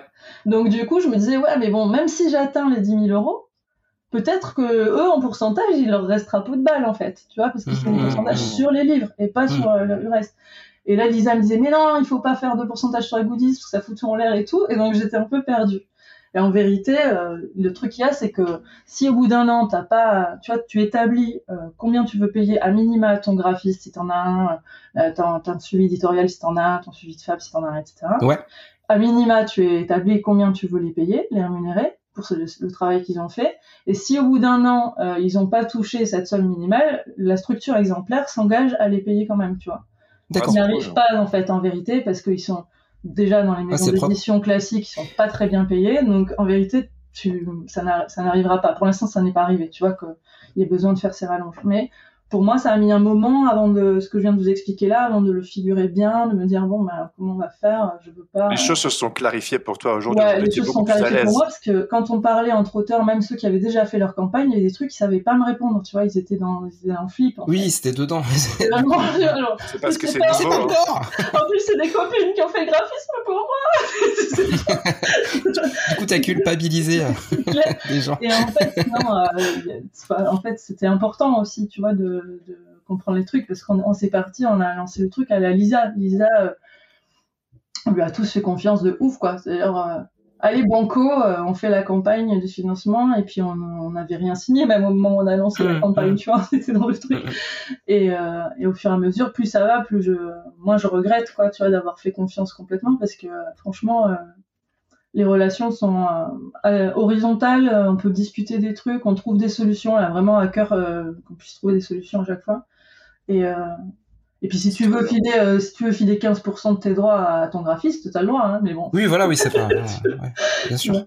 C'est ça qui décide. J'imagine que le flou, le flou, c'est aussi, bah, vous commencez quelque chose de nouveau. C'est jamais vu, je veux dire, dans le milieu de l'édition, notamment en France. Donc, c'est normal qu'il y ait des zones de flou et c'est hyper.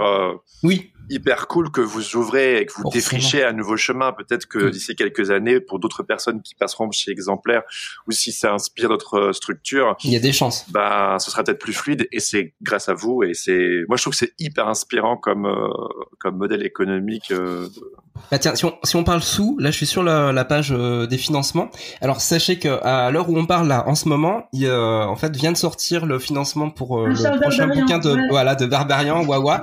ça vient de commencer. Là, pendant qu'on parlait, et ça s'est affiché. Donc il y a déjà 2% de l'objectif atteint. Et je voulais revenir aussi sur Caroline Nassika, qui est donc une des jeunes autrices, euh, voilà, qui elle, Ah oui, à la oui. base elle est pas connue, voilà, et elle est déjà à euh, 215% de l'objectif atteint, ce qui veut dire que euh, en fait le système fonctionne puisque euh, a priori elle elle a pas besoin de parrainage puisqu'en fait déjà le, le finalement exemplaire a suffisamment de visibilité et euh, et puis sa sa communauté visiblement, elle a, a, a bien aidé elle est déjà à 17 000 euros sur les 8 000 de base euh, nécessaires pour euh, Bah, faire elle, elle est la cliente parfaite parce que elle a l'âge d'Instagram. Enfin, tu vois, elle a- Exactement, La, la génération, tout, tout son lectorat est sur Instagram parce qu'il y a des gens hyper forts en BD. Ils ont trois abonnés, tu vois. Donc c'est pour eux le, le Ouais. modèle économique est moins. euh, Mais c'est ce que me disait Lisa. Il, faut que pour représenter quelqu'un euh, ou éditer quelqu'un dans la structure, il faut quand même un minimum de de followers parce que je sais plus si elle le dit dans le podcast 10 ou 000. en off euh, Lisa mais elle me disait que 10 000 ouais Caroline elle l'avait repéré euh, déjà avant mais que pour qu'elle avait pas assez de followers donc on c'est ça. En fait, ce qu'on a fait là pour pour euh, Caro, euh, euh, c'est euh, tout le monde adorait chez Exemplaire les trucs Mhm. qu'elle faisait, tu vois. Euh, et donc, euh, comme il y a des éditrices qui travaillent euh, pour Exemplaire, Mhm. il y en a une qui est euh, Marion Arminalian, je sais plus exactement Mhm. comment prononcer son nom, mais qui a fait le coaching de, de Caro et les Zinzins. pour l'aider à monter euh, Voilà, pour l'aider à augmenter son nombre d'abonnés. c'est c'est c'est incroyable c'est génial enfin Ah, c'est c'est- c'est refiler tellement tu intéressant comme me filer les liens, écosystème ça m'intéresse Ben, en fait, si tu veux, moi-même, je me suis dit, putain, putain, mais moi aussi, je veux être coachée. je, veux- je veux plus de followers Parce que c'est cool. Je sais pas exactement ce qu'elles ont fait, mais enfin, je sais Oui, par un- voilà, elle, c'est a impressionnant. suggéré des, euh, elle a suggéré des collaborations avec Mhm. Livio. euh, euh, vous voyez euh, comment il s'appelle Livio. euh, je sais plus. Bref, un, un Instagrammeur qui fait de la BD aussi, qui est, qui est super et tout. d'accord voilà, ils ont fait des trucs, tu vois, ils ont, puis elle fait de plus en plus de stories, enfin tout ça. Après, c'est du boulot, hein, de faire augmenter ses, ses abonnés, mais euh, ça a super bien marché, et ce qu'elle fait, ça marche super bien, et franchement, moi, j'avais pas du doute du tout sur le fait qu'elle remplirait son objectif, quoi. Et pour, pour parler chiffres et ra- ramener encore un truc intéressant, il y a 539 contributeurs sur, actuellement sur sa campagne elle euh, pour Caro et les Zinzins. Ouais. Euh, et, euh, et en fait, à la base, Lisa expliquait qu'il fallait à peu près 700-800 personnes pour que ça soit vraiment vraiment nickel qui participent. Mm. Et là, en fait, ce qui prouve que les, les les 500 con- contributeurs, mais ils mettent, mettent plus que prévu en fait. Oui, en fait, parce que l'avantage d'un- d'une campagne de financement participatif, c'est une campagne de prévente, en fait. Hein. On dit maintenant, on fait Mhm. euh, plein de mots, euh, on ça existait déjà dans les années 80, les préventes, hein, mais bon. Non, non, mais on est d'accord, c'est le principe Oui, des, euh, voilà, de, mais de L'avantage, c'est que tu, euh, tu proposes des choses que tu pourrais pas proposer à d'autres moments. Tu vois, dans le moment du lancement du livre, tu proposes ben, des, des, des livres dédicacés, euh, des, Des euh, goodies. des, voilà, des, tote bags, euh, etc. Tout le monde en fonction de, de ce qu'il a envie de faire, quoi. Mhm. Et ça, bah, les lecteurs, c'est cool pour eux, ceux qui aiment vraiment ton travail, qui te suivent de près, etc. Donc en fait, parfois, c'est ce que j'expliquais tout à l'heure, qui me posait question sur euh, sur la, la rémunération des graphistes et tout ça, c'est que Ouais. parfois tu as plus, tu gagnes plus d'argent avec les à côté que avec la vente des livres en elle-même. Tu vois. oui c'est dingue Donc euh, voilà, c'est euh, ça te permet d'imprimer le livre qui en est en stock et après le, site de l'exemplaire fait librairie en ligne où euh, les libraires peuvent avoir peuvent commander le livre facilement pour l'avoir tu vois donc tu peux te procurer le livre même après la campagne mais euh, l'avantage c'est que euh, dans une campagne t'as pas forcément besoin de beaucoup de monde si c'est peu de gens mais très engagés dans ton tu vois Ce dans- qu'on appelle les true fans. Mm. c'est ça, euh, Guillaume Long, il, très vite, il a atteint son objectif, mais euh, il a vendu des aquarelles originales et tout ça. Mm. Tu vois, avec des packs assez chers. voilà. donc il a, il, a, il a atteint son objectif très vite avec peu de livres vendus, en fait. Ouais, moralité, ça marche. Ouais, pour l'instant, ça marche bien. ouais, Voilà. Non, c'est c'est non c'est c'est super parce qu'en fait, bah, je pense que c'est un sujet qui intéresse vachement le, les, les membres du Patate Club parce que euh, la créativité c'est bien, euh, faire faire euh, produire c'est super, mais c'est vrai après comment euh, comment on en vit, comment comment ça devient un succès aussi, ça c'est hyper important. Et je trouve que là de pouvoir sur un épisode comme ça de, de parler concrètement de, des vraies sommes, de, du, du, vrai nombre de gens dont on a besoin pour que ça pour que ça existe, et puis surtout ce côté pire tout pire entre l'auteur et son public. Ouais. là, je pense que cet épisode là il apporte vraiment beaucoup de beaucoup d'idées, beaucoup d'inspiration pour pour ceux qui veulent se lancer dans, dans des choses comme ça. En fait, ça montre aussi qu'il faut donner de sa personne, quoi. Parce que quand ah tu oui. parles de de, de, vendre ou du, de, de, en contrepartie des aquarelles originales et des trucs, faut, et faut tout, les faire. faut, faut y Ah aller. oui. Moi, je me, sou- je, je me souviens quand j'ai fait mon Kickstarter il y a quelques années, là en 2018. Euh, les gens se souvenaient presque plus de la campagne de financement participatif, toute l'énergie que j'avais mis dedans, que le produit fini au final ouais. où euh, les gens ils étaient contents, mais ils étaient, ils avaient surtout été marqués par euh, l'énergie que j'avais mis dans le- la promotion. Et bah après euh, les contreparties, les trucs à envoyer et tout, euh, ça, ça, ça, ça bouffe un temps. euh, Ah non, mais c'est pour ça que la, hein. campagne avec l'exemplaire, ça, ça aide énormément que la sœur de Lisa, elle en parlait dans, Mhm. euh, fasse la diffusion, se soit montée en tant que diffuseur. Enfin, tu vois, parce que moi je l'ai fait aussi, j'ai un Tipeee. Donc euh, au début, Ah oui oui. Tipeee, je, je proposais des contreparties, euh, tu vois, où il faut aller à la poste, imprimer des trucs et tout ça. Et Et là tu fais tout toute seule. et en fait, euh, c'est un temps. Au début, tu proposes, en plus sur Tipeee, c'est vraiment du, censé être du mécénat. hein, tu vois, donc les gens, non, ils ont même pas. Ils sont là plus parce qu'ils aiment ton travail et que. Pour te tu- soutenir, Le contenu ouais. que tu fais gratuitement pour Internet, tu vois. Et du coup, ça devenait, non, ça devenait pas du tout rentable au bout d'un moment. tu vois, de faire Bah oui, oui. tu dis, Jérémy, c'est hyper important, c'est hyper important. Mhm. Parce que euh, après, on peut, on peut tomber dans une surenchère de, de dons de soi, là, qui. euh, Ouais, bah j'en étais victime de ce truc. Il peut vraiment se cramer les ailes et euh, la fatigue et la santé mentale en se disant mais je fais quand même ce qu'il faut, on m'a demandé et tout. Et puis c'est des belles valeurs et puis c'est du, euh, ouais, c'est ça. c'est du, c'est de l'horizontal et tout et tout. Mais à un moment donné, tu, à force de te, d'être dans le don de soi, tu finis par te saigner quoi. Et puis, Bah, ce qui prouve encore que le col que le collectif en fait est, est toujours le, le- la bonne solution en fait. Parce que évidemment on, on est euh, on est toujours confronté quand on veut se lancer dans des, des challenges comme ça on est confronté aux grosses machines qui elles bah forcément fonctionnent en équipe hein, de base c'est des entreprises. Et euh, si à, à côté de ça on on n'est pas capable de se mettre en collectif pour aller justement plus loin plus fort et c'est ce que prouve euh, le, le projet exemplaire c'est compliqué tout seul c'est vraiment Ouais. compliqué c'est trucs à se tuer la santé c'est Le burn-out, où- c'est- tu l'as- tu l'as, quoi. Tu, tu vois par exemple ce que Lisa a fait, c'est du, c'est du collectif qui fait du collectif. Le Patate Club, c'est pareil, c'est du collectif qui fait du collectif. Quand on repense à ma campagne en 2018, c'était moi tout seul qui faisais du collectif. Enfin, tu vois, c'était genre Ouais. euh, là, là en fait, chez Exemplaire ou dans le Patate Club, on est tous ensemble pour faire des choses ensemble. Et je pense que ça, ça enlève un poids et ça encourage, ça stimule, ça encourage. C'est vraiment toute une autre énergie. Et je sais que non seulement euh, le, le comment dire euh, une année exemplaire, le défi que Lisa s'était donné, ça m'avait déjà beaucoup inspiré. Puis après le fait qu'elle bosse sur la santé mentale pour se rétablir, ça m'avait inspiré. Mais quand j'ai découvert euh, des éditions exemplaires, hein, que j'ai découvert quand vous avez lancé la campagne en janvier, là moi j'étais genre euh, immédiatement, j'étais genre je veux parler à, à cette femme parce que ce- ce- c'est vraiment une énergie qui, qui je trouve est c'est le turfu quoi. Ah bah, Mhm. Franchement, oui, oui, euh, c'est moi je, je trouve, t'es- t'as complète- je suis complètement en raccord avec ce que tu dis. Puis il y a, il y a ce truc vraiment de sortir de, des relations euh, trop- très très hiérarchisées qui pour moi ont toujours posé problème. Exactement, ouais, pareil. moi j'ai un petit peu un problème de plus en plus, en plus euh, depuis que je suis devenue et maman et euh, que j'ai compris plein de choses sur le féminisme et tout, j'ai de plus en plus de, de mal avec le côté il faut demander l'autorisation à papa, tu vois. Ah ouais, non, moi, ça rend fou, quoi. Je suis pas une femme, mais ça me rend fou, quoi. Donc, euh, euh, ce truc-là où tu demandes conseil aux autres euh, plutôt que leur demander aut- l'autorisation. Autorisation. Et, tu, toi-même. te, tu te nourris de leurs expériences et eux des tiennes. Ouais. Enfin, tu vois, c'est c'est exactement ça, exemplaire. C'est s'inspirer au lieu de se demander l'autorisation, quoi. Ouais, c'est ça, c'est ça. C'est vraiment avancer ensemble et puis euh, pas euh, tirer profit euh, les uns des autres. C'est parce qu'on est tous ensemble qu'on génère plus de confort euh, Oh économique, Yes. tu vois. En fait, j'ai pas l'impression de me faire exploiter par Lisa Mandel Mandel quand je fais euh, partie de la campagne de lancement de, Oui, non, c'est ça, c'est bien de le dire, ça. Ouais, c'est- Ouais. c'est- c'est- Alors que parfois avec les éditeurs, c'est un rapport qui est très complexe. Je le vois euh, chez moi, mais chez des confrères et consoeurs, si tu veux. C'est-à-dire, euh, il y en a, ils sont hyper. euh, parfois, euh, tu les rencontres hyper gauchos, tu sais, euh, à casser du sucre sur les gros patrons et tout machin. Et quand ils se retrouvent face à un éditeur, ça devient des petits toutous euh, hyper, euh, tu vois, impressionnés. euh, non, mais il faut pas le froisser. euh, non, mais après, si je demande trop, tu vois, si je demande trop d'argent, qu'est-ce qui va se passer Il m'aimera plus. Enfin, tu vois, des trucs comme ça qui sont très compliqués, en fait, Hmm. parce que on a tous besoin de se sentir légitime et aimé, au fond, tu vois, il y a un truc comme ça. Ouais, c'est la base, hein, ouais.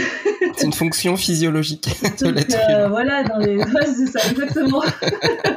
et que euh, du coup, ça fait des relations très compliquées, euh, je trouve, euh, avec les éditeurs parfois. euh, tu vois, il y a une espèce de crainte de l'éditeur, alors que ben, au départ, c'est censé être quelqu'un qui collabore avec toi, pas quelqu'un qui, tu vois, qui est au-dessus de toi.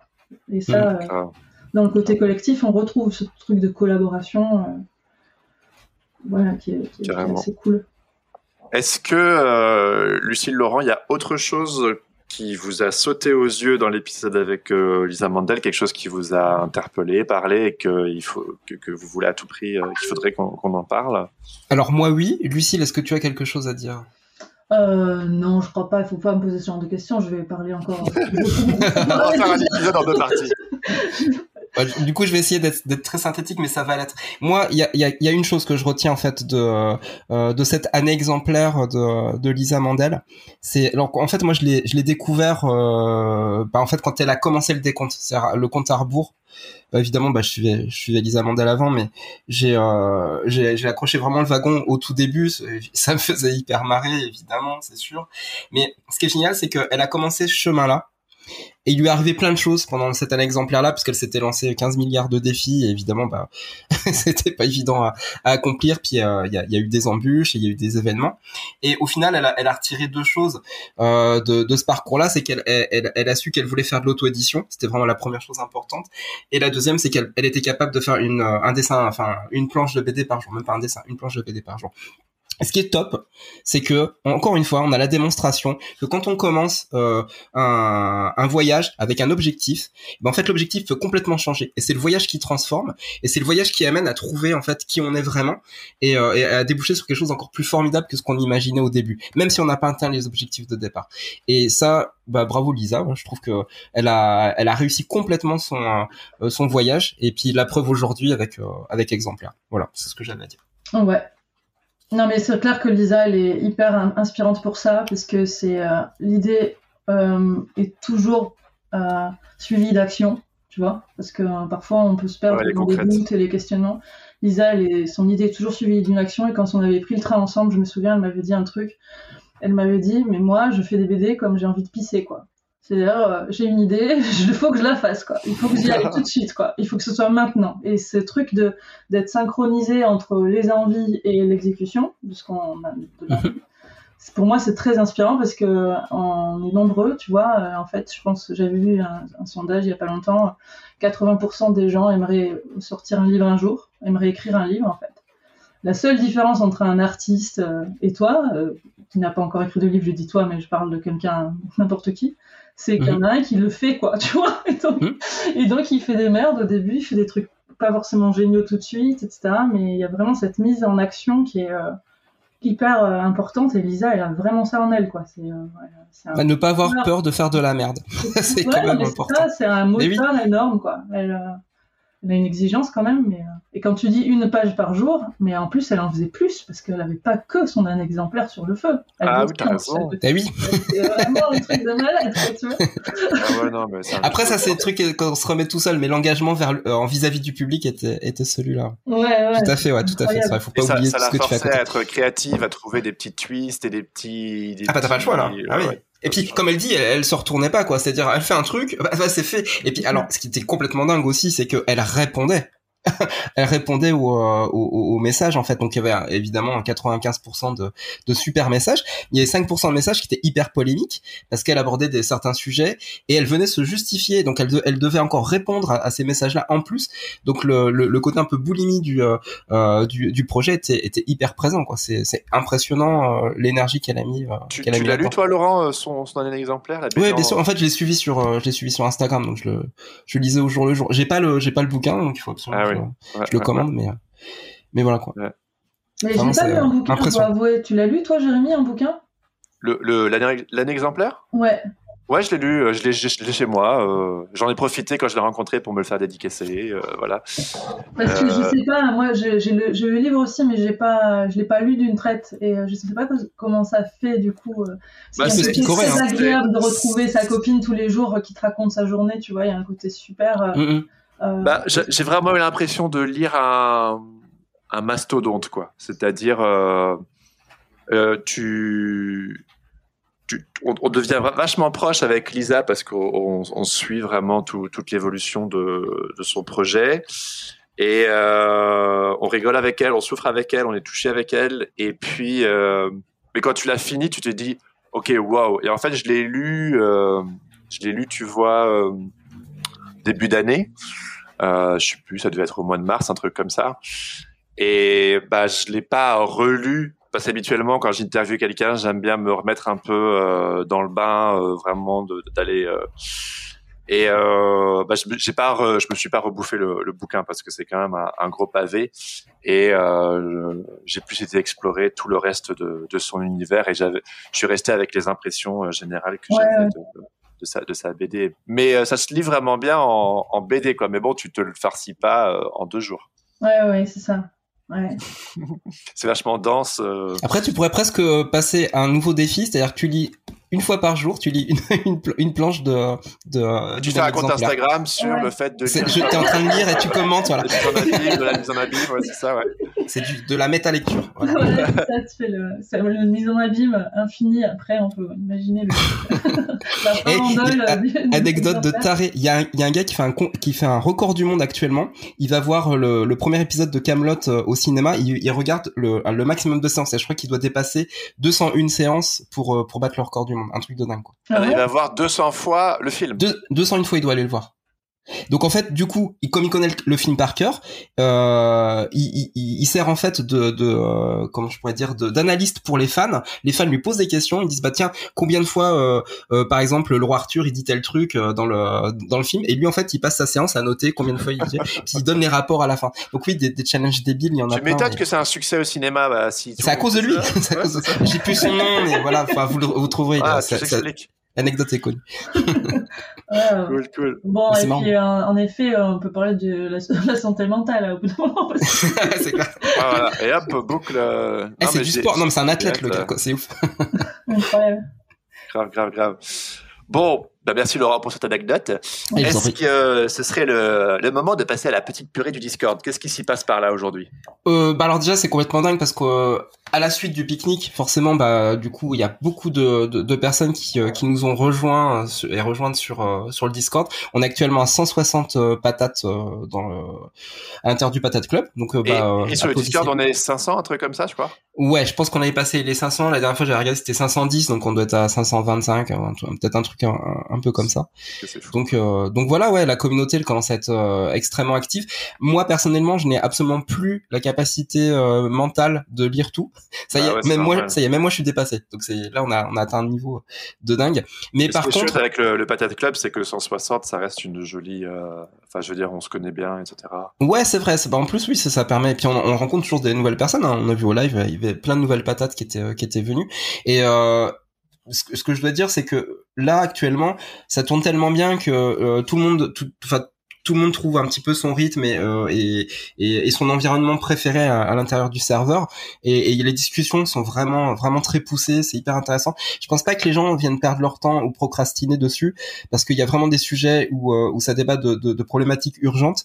Il y a eu des calls impromptus pour des, euh, des personnes qui avaient besoin de, de réponses rapides et, et, les calls se sont faits dans la journée. Donc ça, c'est une espèce de coworking aussi en visio qui, qui marche très bien. on a aussi augmenté le, la capacité administrative du site puisqu'on on, a recruté de, de, de, de, nouveaux administrateurs administratrices. Donc je salue Liste, Lutte Ostinato, Marine et, et Clémence de Besson qui nous ont qui nous ont rejoint dans l'aventure avec, avec Camille Eplin et, et Lucille Faroni. Et euh, donc voilà, donc euh, c'est euh, c'est top. N'hésitez pas à les solliciter, ils peuvent aussi aussi vous répondre aussi bien que moi. Donc, quels sont les sujets qui font le buzz un petit peu en ce moment sur le parce que comme Laurent, moi je suis 10 enfin non Laurent il suit beaucoup plus que moi pardon, mais moi je suis 10 à 15 de, de ce qui s'y passe. Donc moi je prends les nouvelles en fait quand je fais le podcast avec Laurent, Lucie. oui, c'est vrai que je suis 90% de ce qui se passe. Je pense que je loupe 10% quand même. Mais là, il y a eu un, un, sujet sur le démarchage qui était vraiment très bien, qui justement a, a permis de, de, lancer un call. Euh, je crois que c'est Tiffen qui a fait tout un, tout un résumé, un compte rendu de toutes les idées de tout le monde sur euh, sur des tas de tips pour pour démarcher et des choses à pas faire aussi. Donc allez, voir euh, allez voir dans la section démarchage.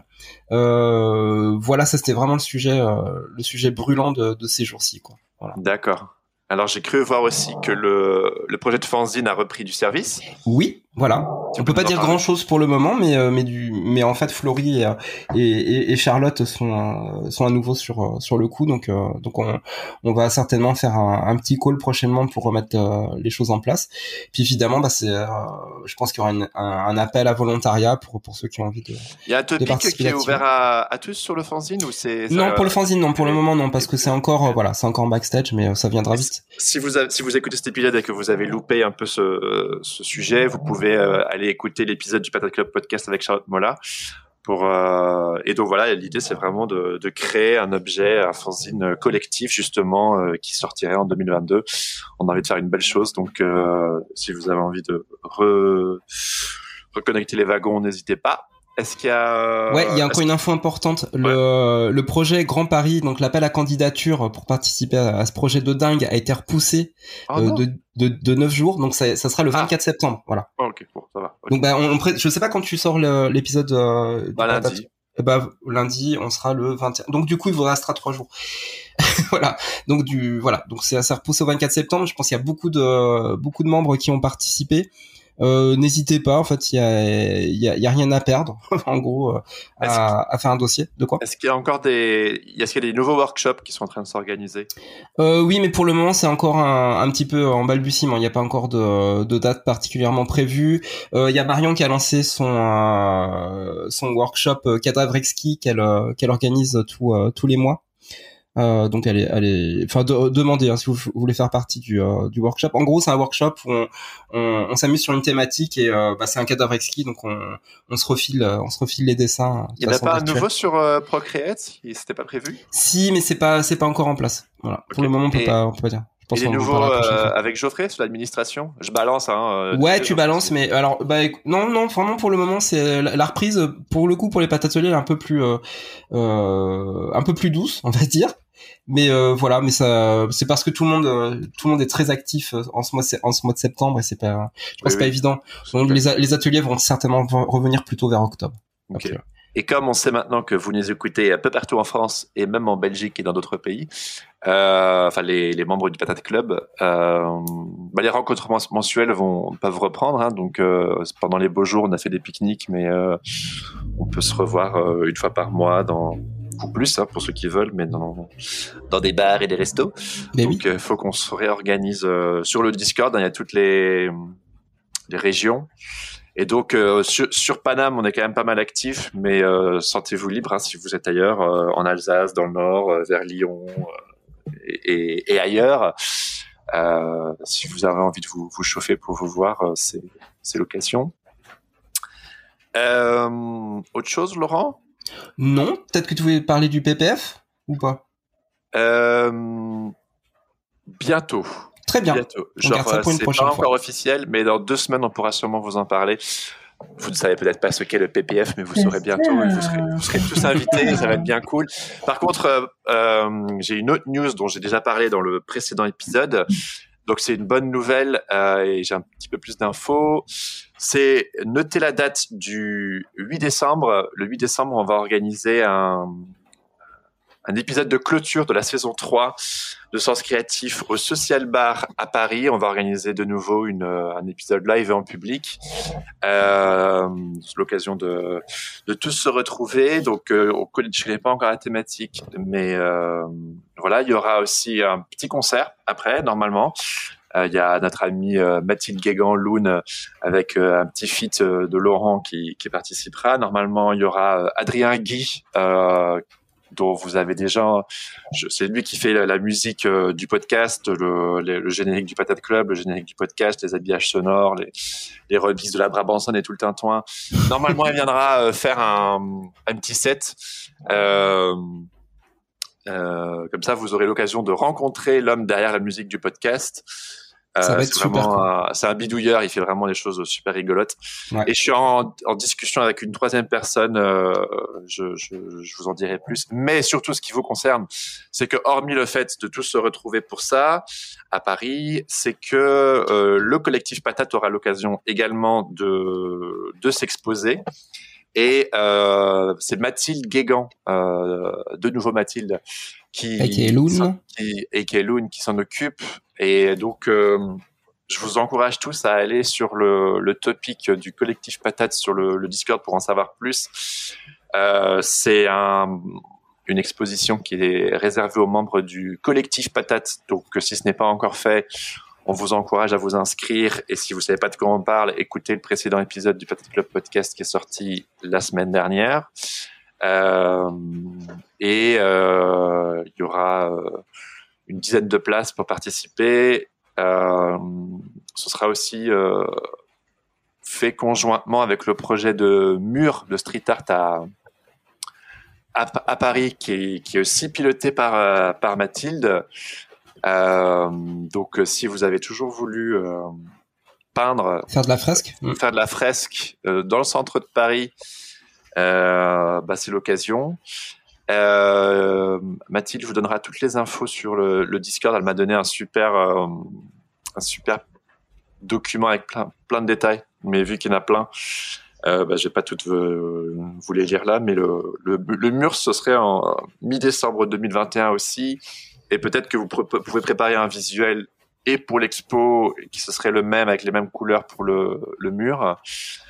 Voilà, donc ça c'est plutôt des infos, euh, des infos cool. Qu'est-ce que je peux vous dire d'autre Euh, Installation euh, de l'exposition le 15 novembre, le 8 décembre le live de Sens Créatif et ça irait du 15 novembre au, au 20 décembre a priori, si je dis pas de bêtises. Je termine en disant euh, pour participer, ceux qui sont hyper motivés peuvent s'inscrire par mail, écrire à Mathilde, mathildeguégan.com ou sur Discord. Je vous mettrai aussi les infos dans les notes de cet épisode. Euh, Mathilde transférera au social bar les infos et euh, on fera un petit vernissage de Noël. Et voilà, plus d'infos. Je vous invite à aller, à aller voir par vous-même. Donc, je trouve c'est hyper chouette de, de, de, de- qu'il y ait une première euh, exposition collective. euh, Ah oui, ça va finir l'année en beauté. hein. C'est euh, top. Voilà, exactement. Voilà, et un gros merci, un gros bisou à Mathilde qui s'occupe de, de tout ça. Euh, c'est ça, ça rend les choses encore plus concrètes justement aussi pour le collectif, pour le Patate Club, donner des opportunités à chacun de s'investir, de montrer son boulot, d'être vu, etc. Ouais, Big up Mathilde, cool meuf. Voilà. Euh, bah, je crois qu'on arri- on arrive à la, à la fin de, de cet échange. Euh, Oui, voilà, c'est fait. Mais on a bien papoté, hein. on a fait, euh, on a fait plus d'une heure et demie, et, euh, et vraiment un grand merci Lucille, euh, Ouais. euh, pour- voilà pour pour pour toutes les toutes les informations que tu as apportées, et puis euh, et puis euh, intéressant. voilà, c'est vraiment trop cool. J'ai l'impression d'avoir fait un épisode bis de, du live. Tu sais, t'as pas pu être là, Lucille, mais au final, on a abordé plein de sujets que tu aurais pu aborder euh, en public le, le jour J, donc euh, c'est c'est hyper chouette. Pour les... Ouais, j'ai hâte de, de l'écouter, ce live. Ouais.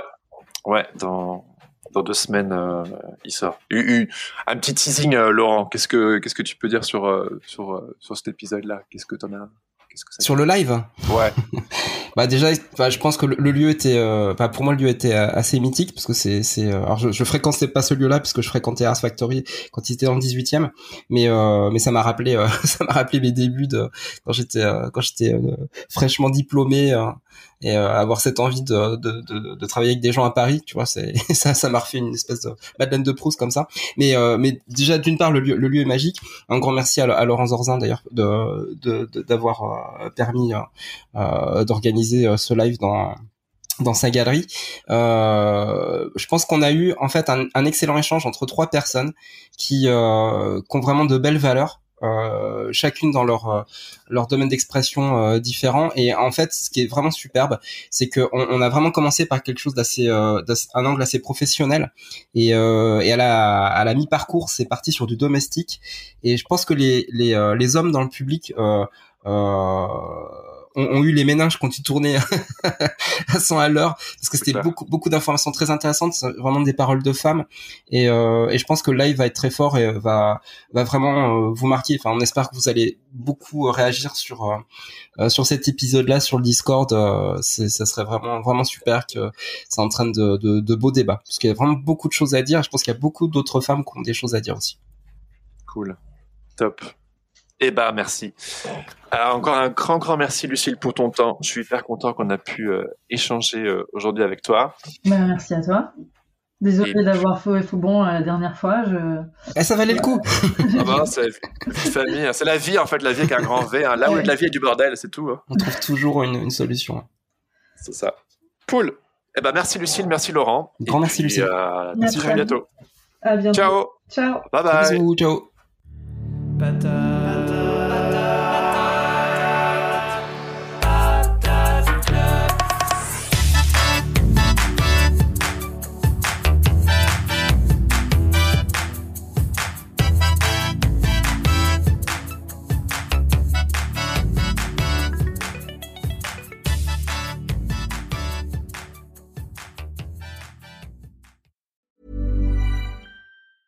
Hey, it's Danny Pellegrino from Everything Iconic. Ready to upgrade your style game without blowing your budget? Check out Quince. They've got all the good stuff shirts and polos, activewear, and fine leather goods, all at 50 to 80% less than other high end brands. And the best part? They're all about safe, ethical, and responsible manufacturing. Get that luxury vibe without the luxury price tag. Hit up quince.com slash upgrade for free shipping and 365 day returns on your next order. That's quince.com slash upgrade.